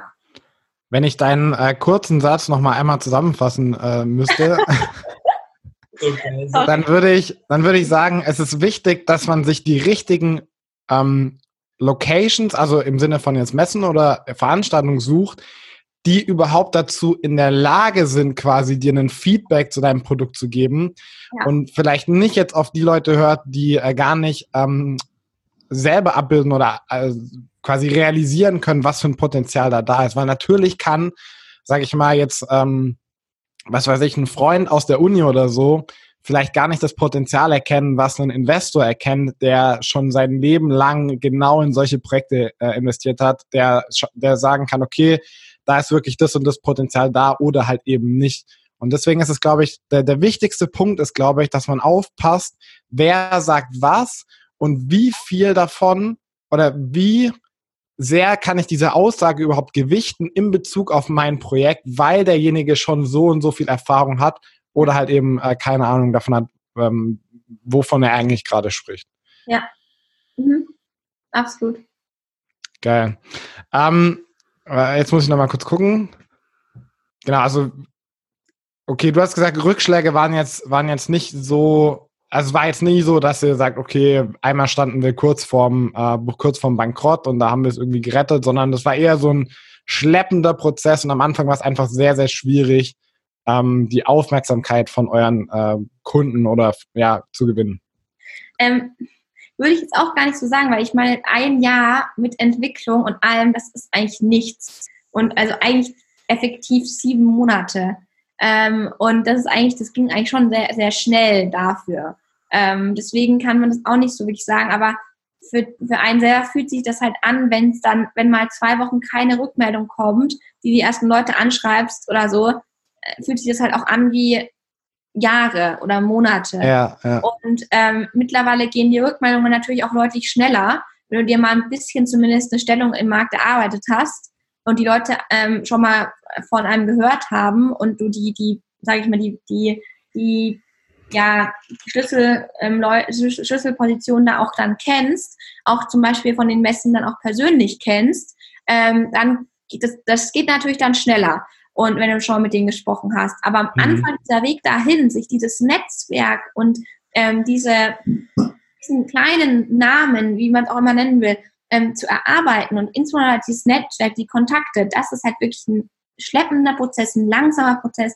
Da musst du genau wissen, dass du die richtigen Leute zum richtigen Zeitpunkt kennenlernst, die dich dann auch wieder befeuern. Ähm, also wirklich Multiplikatoren, Netzwerk, das ist so, das sind so abstrakte Begriffe, mit denen man am Anfang gar nicht wirklich was anfangen kann, aber das ist wirklich das Allerwichtigste, wirklich sich ein Netzwerk aufzubauen, Leute, die in der Branche Erfahrung haben, die dir auch Input geben können und die dich mit den richtigen Leuten an den richtigen Tisch bringen können. Mhm. Ja, ich glaube, das, also um wirklich, ähm, sage ich mal, äh, Skaleneffekte zu nutzen ist oder halt einfach dieses, ähm, wie du, du nutzt ja immer wieder das Wort Multiplikatoren, um das Ganze, um, die, um das Potenzial, oder wie, ich weiß nicht, wie man das beschreiben kann, aber um einfach Quantensprünge in der Entwicklung zu machen, braucht man die richtigen Leute. Das ist, glaube ich, der, der ja. Keypunkt davon, genau. Ähm, du hattest vorhin gesagt, dass du auch manchmal wirklich dann so gezweifelt hast oder dass du diese Motivationsprobleme hattest. Wie bist du da mit der Stimme in deinem Kopf umgegangen? Also wenn du, wenn du im Kopf oder du sitzt dann zu Hause und überlegst dir, du hast, du hast gesagt, okay, lohnt sich das äh, überhaupt? Wie, wie hast du dir äh, quasi selber da mit dir gesprochen? Oder, oder hast du die äh, Gespräche gar nicht geführt und hast einfach blind weitergemacht? Hm. Ja, also was heißt gesprochen? Also irgendwie, du hast dann halt doch schon sehr viel Energie und Zeit reingesteckt und dann ähm, war es für uns auf jeden Fall immer so, ähm, es war halt ganz schön, weil wir dieses, dieses Gesetz auf jeden Fall abwarten wollten. Also wir wussten, worauf wir hinarbeiten, weil wir, also es ist jetzt auch, es hört sich immer so, ich bin, ich kann nicht die, die Zukunft vorhersehen oder so, aber genauso wie es passiert ist, genauso haben wir es uns erhofft, dass quasi mit dem neuen Jahr, mit dem neuen Gesetz, dass genau dieses Momentum entsteht, das genau auch entstanden ist, dass es dann auf jedem seine Agenda ist in dieser Branche. Und äh, dass es dann halt auch auf einmal ein totales Thema wird, mit dem sich die Leute beschäftigen. Und das war halt ein wahnsinniger, wahnsinniges Glück, dass das so passiert ist. Mhm. Ähm, und das war dann halt immer so der Ansporn, das müssen wir auf jeden Fall durchhalten und da zu schauen, ist es, ist es ein, Markt, ist ein Markt da? Ähm, wird es akzeptiert? Wird es ähm, gewollt? Ähm, um dann halt und, und davor aufzugeben, würde keinen Sinn machen. Und da bin ich dann auch so eine Sache, so eine, eine Person, ähm, ich, ich kann dann so ein bisschen so, so eine FOMO habe ich dann so. Äh, also wenn ich das davor aufhöre und dann kommt, dann sehe ich das von außen, das ist dann da, das im Moment und ich bin nicht dabei. Hm. Also da wäre ich total ausgerastet.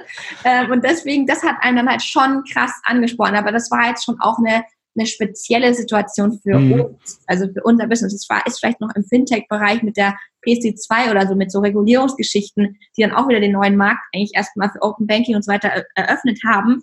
Damit kann man es vielleicht vergleichen, aber so mit normalen Geschäften, also äh, mit, was heißt normal nicht, aber mit anderen Geschäftsmodellen, das ist ja nicht immer so der Verlauf.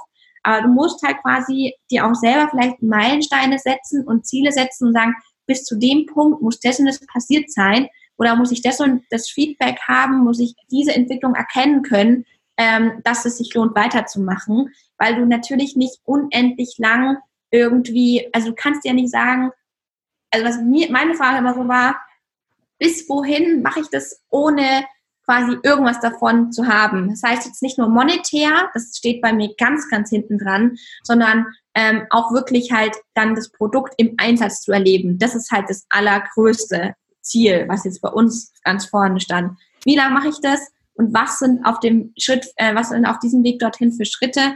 Und ab wann sage ich dann, wenn es nicht passiert, dann lasse ich es vielleicht auch lieber. Und das dann halt sich so, ähm, so einen Plan zu machen, so eine Roadmap zu machen, Meilensteine zu setzen, einfach um dann immer wieder auch reflektieren zu können. Das denke ich ist ganz wichtig, weil dann weißt du auch, es ist nicht endlos und ich kann es in gewisser Weise kontrollieren und dann auch wieder validieren. Und das ist, denke ich, ganz wichtig, um auch da die Motivation oben zu halten.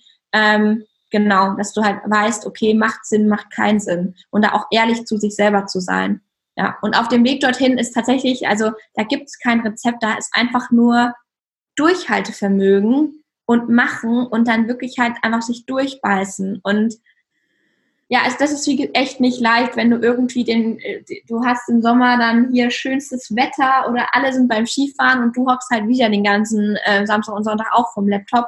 Ähm, das ist nicht leicht, aber du musst halt einfach sagen, ja gut, vielleicht, also es soll sich halt auszahlen und da ist halt viel Arbeit auch dann gefordert. Ja. Mhm. Also bei euch war quasi der Nordstein einfach diese Gesetzesreform, dass ihr gesagt habt, bis dahin und wenn ich äh, mich mit den Händen äh, weiter nach oben ziehe, äh, scheißegal was kommt, wir ziehen auf jeden Fall durch bis dahin und dann schauen wir, wie sich das weiterentwickelt. Genau, ja. ja. Also bis okay. dahin quasi diese Vorphase und dann geht es so richtig rein. Ja. Mhm. ja. Das hast du zu dem ganzen Business und so noch eine Frage? Nee, also ich sollte dich noch mal kurz dran erinnern, du hattest irgendeine Rückfrage. Ja, ja. Ich, ich, wollte das Ganze jetzt noch mal so ein bisschen persönlich abschließen. Und zwar, als wir dich vorhin gefragt haben, ähm, wo du hinreisen würdest, kam Kolumbien dir aus der Pistole geschossen, als würde das immer wie so ein kleines, äh, wie so ein kleiner Traum in deinem Hinterkopf sitzen. Ist es so? Mm, also ich denke, ich habe da viele Träume. Also da habe ich schon noch ein paar andere Ziele, wo ich hin möchte. Aber ähm, tatsächlich finde ich einfach da die Kultur spannend ähm, und jetzt einmal schon so oft gehört und ich bin immer ein Fan von Ländern trotzdem, die noch nicht so stark bereist sind. Und ich denke, dass, dass Kolumbien ähm, sehr viel Tourismus in den nächsten Zeiten, ähm, Jahren erleben wird. Wie du immer alles prognostizierst. ja, also das hört man auf jeden Fall so. Ich meine, das war ja auch mit Asien oder so. so. Ich war in Bali, auf Bali war ich ähm, vor sieben Jahren. Vor sieben Jahren da gab's, da war die Tula Vintage auf Instagram, war da auf Bali, ja. Ansonsten war da niemand auf Bali. Ja. Jetzt ja. ist jeder auf Bali. Und ähm, da habe ich einfach nicht so Bock drauf. Ich will ja. ähm, schon irgendwie jetzt noch Kolumbien erleben, wenn es ähm, wenn's noch nicht so gehypt ist. Ähm, und deswegen halt auch Kolumbien und nicht vielleicht Costa Rica oder so als erstes Ziel dort in den Ländern. Aber ja, also ich habe so viel Gutes gehört und äh, will ich unbedingt sehen. Ja. Ja, ähm, aber ich habe so eine ähnliche Frage und zwar war, war deine Mission oder deine, deine Vision wahrscheinlich nicht das Belege-Game zu ändern in Deutschland, sondern was ist, was kommt danach? Was ist dein, was ist dein Traum? Was ist dein Ziel? Was würdest du gerne noch machen? Hm. Das ist eine schwere Frage. Also jetzt in, Ver in Verbindung mit Annibal oder ähm, komplett insgesamt? Ähm, was will also, ich machen? Also ich will auf jeden Fall, äh, also mein, mein Ziel insgesamt ist es, glaube ich, schon so ein bisschen so ein, ein Produkt zu schaffen, das auf mhm. jeden Fall digitale, digital affine Leute in Deutschland kennen. Mhm. Ob es jetzt Anibal sei oder ein, ein, anderes Produkt, sei mal dahingestellt. Ähm, und auf jeden Fall immer was Eigenes zu schaffen, was, ähm, was man auch kennt und Leuten vielleicht einen coolen Arbeitsplatz zu geben. Ähm, also es hat schon viel mit, mit glaube ich, äh, irgendwie trotzdem auch wieder dem, dem Thema Gründung und so weiter zu tun, aber auch im Privaten, ähm, ja, irgendwann vielleicht trotzdem mal eine Familie zu haben, ähm, schauen wir mal. Mhm. Weiß ich nicht genau. Also da will ich mich jetzt noch nicht so festlegen, aber schon eher in diesem, in dem Gründerbereich weiterhin tätig zu sein. Ja. Wenn wir dann in zehn Jahren das nächste Podcast-Interview mit dir machen, dann äh, fragen wir nochmal nach dem Familienthema nach. Ja, nee, das ist tatsächlich immer so ein, so ein Thema, äh, aber das, damit muss ich mich zum Glück noch nicht ähm, so groß befassen, was ich auch echt gut finde, weil natürlich, wenn man sich jetzt mal so anschaut, ähm, gerade das ist dann wieder so eher so das Gender-Thema auch, ähm, ja, Frau, die gründet, die dann vielleicht schon ein bisschen doof war, deswegen finde ich es eben auch spannend, jetzt gerade zu gründen, ähm, weil sonst wirst du halt vielleicht, das hat ich auch jetzt schon öfters, äh, ob das im Corporate-Umfeld war oder im Gründerumfeld, nicht wirklich ernst genommen, wenn du halt dann irgendwie 28, 29 bist, sagst, boah, ich will jetzt voll durchstarten. Und dann sagen die, es ist trotzdem alles irgendwie so männerdominiert, die Leute, die sagen dann, ach ja, aber und dann in einem Jahr kommst du dann daher ähm, und bist schwanger. Ähm, und deshalb stelle ich mir schon schwierig vor, da irgendwie dann immer noch so durchzustarten, aber es gibt wahnsinnig coole Gründerinnen in Deutschland, die das genau bewiesen haben, dass es geht, dass es kein Hindernis ist. Ähm, das finde ich mega cool und super stark, aber ich stelle es mir trotzdem super hart vor und deswegen bin ich froh, dass ich mich mit der Thematik noch nicht so auseinandersetzen will. Also mhm. äh, muss und ähm, da dann halt auch einfach ein bisschen freier noch bist, weil ähm, also ich weiß nicht, wann die dann die Zeit nehmen, auch noch irgendwie ein Kind ähm, großzuziehen. Also wirklich größten Respekt. Ähm, das ist schon, glaube ich, richtige Leistung. Ja. Also für alle, die das jetzt im Laufe der Folge äh, vergessen haben, Lea ist 24. Also ich finde es übelst krass, was du mit 24 schon äh, auf oder mit 24 einfach auf die Beine stellst, mit welcher Professionalität du das Ganze angehst. Ähm, für alle, die jetzt sagen, boah, ich finde dich, ich finde dich als Person übelst äh, interessant. Ich würde äh, gern mehr von dir lernen, mehr von dir erfahren. Wo finden die dich? Ähm, tatsächlich, also was jetzt den, den Business-Kontext angeht, am allerbesten auf LinkedIn. Ähm, also da einfach Lea Frank auf LinkedIn, ähm, da folgen, da poste ich ähm, ja Interviews und ähm, was Anybill angeht, was so passiert, ähm, ja inspirierende Beiträge. Ich fange das aber auch erst gerade alles so ein bisschen an, äh, wird aber immer mehr und ähm, ansonsten Instagram ist bei mir eigentlich eher so privat gehalten. Ich habe da auch immer jetzt gerade das ist schon wieder wahrscheinlich so professionell angehaucht oder das Thema Personal Branding und so ist natürlich spannend. Ähm, auch jetzt was Instagram angeht, ähm, muss man natürlich schauen. Also unser Anybill-Account äh, fliegt da jetzt gerade nicht so, muss man ehrlich sagen, weil es ja auch, Instagram ist eine Plattform, die wurde für Menschen geschaffen und nicht für Unternehmen, nicht für Marken. Und äh, muss da immer gucken, dass du einen persönlichen Hintergrund mit dazu bekommst. Und ich folge super gerne irgendwie ähm, Unternehmerinnen auch auf Instagram, die dann tatsächlich auch so ein bisschen behind the scenes berichten. Und dahingehend, vielleicht wird man da von mir mehr hören, aber ich glaube, da braucht es noch ein bisschen dazu, ähm, dass, dass wir Anyville noch ein bisschen weiter auch entwickelt ist, dass ich mich das, dass ich mich da traue oder dass ich da Bock drauf habe, auch so ein bisschen davon vom Start-up-Alltag ähm, ein bisschen mehr vielleicht zu, zu berichten. Schauen wir mal. Aber kann man mir natürlich auch gern folgen und dann bleibt es abzuwarten, ab wann es da bei mir auch ein Jahr zu sehen gibt. Einfach über unter Lea Frank auch. Nice. Das dann hast du noch eine Frage, sonst würde ich gerne die letzte Frage stellen. Die, ja, dann stell du die. Okay. Stell dir vor, Annibal gibt's nicht mehr. Ähm, und du müsstest in vier Wochen eine Million Euro verdienen. Wie würdest du das machen?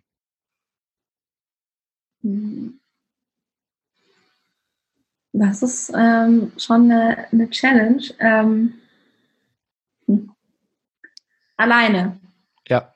Oder? Also du kannst natürlich, wenn du du musst also quasi die Aufgabe ist, du musst in vier Wochen eine Million Euro generieren ja. Wie du das anstellst, kannst du, kannst du machen, wie du willst. Also, ich würde, das ist eine Frage. Ähm, also, einerseits, nee, also Trading ist wahrscheinlich, da brauchst du halt zu viel ähm, Kapitaleinsatz. Ähm, also ich meine, letztendlich, was man immer sagen kann, also in vier Wochen realistisch irgendwie so viel Geld auf die, also auf die Straße zu bekommen ähm, mit einem normalen Job, ist nicht realistisch. Ähm, jeder hat irgendwie zwei Hände, zwei Füße ähm, und ähm, kann man vielleicht äh, in der Gastro oder so tatsächlich ähm, einfach jobben, jobben, jobben und das mit möglichst vielen Leuten ähm, und dann darüber das Geld zu verdienen. Ähm, aber halt natürlich mit mehreren Leuten, weil also es ist ja niemals möglich, so schnell so viel Geld zu verdienen. Keine Ahnung, ansonsten weiß ich nicht. Was sind da so die Antworten? Ja, wir stellen die Frage, um mal einen anderen Raum aufzumachen und zu schauen, wie denken Menschen, die unternehmerisch tätig sind, aber auch die einfach was in ihrem Leben erreichen oder erreichen möchten, ähm, wenn es mal um unrealistische Fragen geht, ähm, wie, wie, würden die, wie finden die sich in so einem Raum zurecht? Ich finde es interessant, dass du so eine, ähm, sage ich mal, pragmatische Antwort gegeben hast und dass du Antwort. Ja, was meinst du? So eine Angestelltenantwort, genau, ja, ja. Also die Antwort von unserem letzten Gast, der ist auch Unternehmer, auch super, also richtig cooler Typ, der hat gesagt, er würde ähm, Google AdWords zum Coronavirus kaufen und äh, ein, ähm, eine Lösung dafür quasi anbieten und verkaufen. Also so zwar inhaltlich, also so faken quasi, also jetzt, er hat ja keine Lösung dazu, aber wenn er das machen müsste, sonst würde er sterben, dann würde so, er Google AdWords. Das, das ich auch gleich wieder ähm, gegensteuern und sagen, das ist ähm, typisch Gender wieder Thema. Frauen denken nicht so. Also das ist auch ganz oft, ähm, glaube ich, ähm, also kann ich jetzt nicht natürlich nicht, ähm, nicht für alle sprechen, aber das merkt man auch bei meinem Mitgründer und mir, wie wir da teilweise anders gepolt sind. Und zum Beispiel, ja. das würde ich nie kommen. Also, mhm. also aber ich würde, wenn ich jetzt das. Okay, sag nochmal. Wenn es quasi nicht der Wahrheit entspricht, weißt du, wie ich meine? Ja. Also da bin ich, ähm, da bin ich immer ganz, also da muss immer dann schon auch die Ehrlichkeit irgendwie so überwiegen. Ähm, und ich bin da immer schon sehr schnell irgendwie voreingenommen. ähm, was ist halt noch legal und was ist nicht legal, kann man mhm. das Gesicht wahren dabei ähm, und da deswegen, also ja, also ich weiß nicht, ob das halt realistisch ist. Ich meine, klar könntest du auch irgendwie mit einem Amazon-Produkt oder so, ähm, hier Dropshipping, diese ganzen Geschichten, könnte man auch reinschauen und schauen, was ist da möglich? Nee, es geht gar nicht um Mann, sondern es geht um deine, also wir wollen herausfinden, wie würdest, wie, wie denken Unternehmer, wenn einem diese Challenge gestellt wird. So, was, welche Schritte würdest du einleiten, um so schnell wie möglich in vier Wochen nur mit deinem Denkvermögen, mit deinem Wissen, mit deinem Knowledge, mit deinem persönlichen Kapital so viel wie möglich zu generieren? Das ist einfach der Punkt dahinter, um zu sehen, also wie interessant sind die Denkprozesse. Bei dir ist jetzt das Erste, was dir eingefallen ist, ist mit ganz, ganz, ganz vielen Leuten in der Gastroarbeit. Das ist doch voll cool. ja, keine Ahnung, um da halt wieder so, so eine Masse zu, ähm, ja. zu, zu, schaffen. Ansonsten tatsächlich ähm, eventuell halt ähm, auch eigentlich ganz ziemlich profan irgendwie am, über, über den Aktienmarkt, ähm, Hochrisiko ähm, Aktien also zu, zu kaufen im Technologiebereich, wenn du da mit hohem, hoher Summe Geld reingehst, was du vielleicht auch irgendwie zusammenbringen könntest von extern, kannst du es, glaube ich, schon ziemlich schnell auch ähm, ziemlich ähm, hochskalieren. Ähm, aber das ist halt dann immer so Real, Realität und äh, Wirklichkeit. Aber so ist ja auch die Frage extra gestellt. Ähm, dass man, also das wäre auch nochmal so eine, so eine Option. Ähm, aber ansonsten mit einem wirklichen Business, das ist halt, ähm, glaube ich, schwierig. Also, ja. Genau, es geht einfach out of the box. Ja, ja. Mhm. Aber interessante Antwort. Ich glaube, die wird ja. auch so nicht nochmal kommen. das ist cool, ja. Ja, nice. Also mega krass. Also ich weiß gar nicht, wie lange wir jetzt schon am Start sind. Ja. Wirklich lange, ja. Ähm, richtig, richtig coole Folge. Also mir hat es mega Spaß gemacht. Vor allem auch, zu, also was mich am meisten beeindruckt, ist, wie professionell du das Ganze durchziehst und dass du einfach ein Arbeitstier bist. Also das merkt man in der Art und Weise, wie du sprichst, ähm, was du machst, wie du das kommunizierst, dass du einfach durchziehst, Augen zu, weiter, weiter, weiter. Aber ich glaube, du hast auch ganz viel Spaß daran, ich glaube, du merkst auch, ähm, dass sich die Arbeit lohnt, dass sich die Arbeit auszahlt und ich glaube, das befeuert dich dann auch nochmal an. Ich glaube auch, du, du bist persönlich ähm, ja dadurch inspiriert, dass du auf diesem Weg, den du jetzt schon gegangen bist, ganz, ganz viele interessante Menschen kennengelernt hast. Und man merkt, dass du einfach äh, Spaß auch dran hast. Also habe ich zumindest äh, gemerkt. Ja. Doch, ja. habe ich auf jeden Fall. Hat mir auch super viel Spaß gemacht, darüber zu sprechen. habe ich auch gemerkt. Ähm, und nee, war auf jeden Fall cool. Ähm, ist auch schön, mal sich selber so ein bisschen zu reflektieren. Ja. Und zu schauen. Und ähm, ja, ich bin auch gespannt, ähm, jetzt auf jeden Fall im Nachgang äh, nochmal auch ein paar andere Folgen anzuhören. Äh, und dazu zu, zu, schauen, wer, was haben die anderen so geantwortet. Sind die Fragen eigentlich immer gleich? Also, Niklas? Die mit den äh, Millionen Euro in vier Wochen, die haben wir erst kürzlich eingeführt, aber die, die, die am Anfang sind, äh, stellen wir eigentlich immer, ja. Okay, ja, bin ich auf jeden Fall gespannt, was da so kommt. Ja. Kannst cool. du auch sein. Ja, cool. Also Lea, nochmal ganz, ganz vielen Dank. Wir sind gespannt auf Annibal. Ich, also spätestens nächstes Jahr hoffe ich, kann ich mit der App äh, deutschlandweit äh, meine Belege aufs Handy holen. Ähm, wenn nicht, dann äh, rüge ich dich nochmal äh, per, per WhatsApp, dass ihr mal Gas gebt. Ähm, nee, also nochmal, wie gesagt, richtig, richtig geil. Vielen, vielen Dank mega die coolen Insights. Ich glaube auch für die Leute war einiges mit dabei und ganz, ganz viel Erfolg für eure. Ähm, wie viele Trees wollt ihr äh, äh, einpflanzen? Schon wieder so eine, so, eine, so eine Frage. Also da, dazu kann man keine Predictions geben, weil so viele wie möglich. Okay, sehr gut. Beste Antwort, glaube ich, die man dafür geben kann. Ja. Okay, perfekt. Ja, vielen Dank auf jeden Fall, dass ich da sein durfte und ähm, ja, noch einen schönen Sonntag euch. Dir auch. Danke euch. Bis dann. Ciao. Ciao. Ciao, ciao.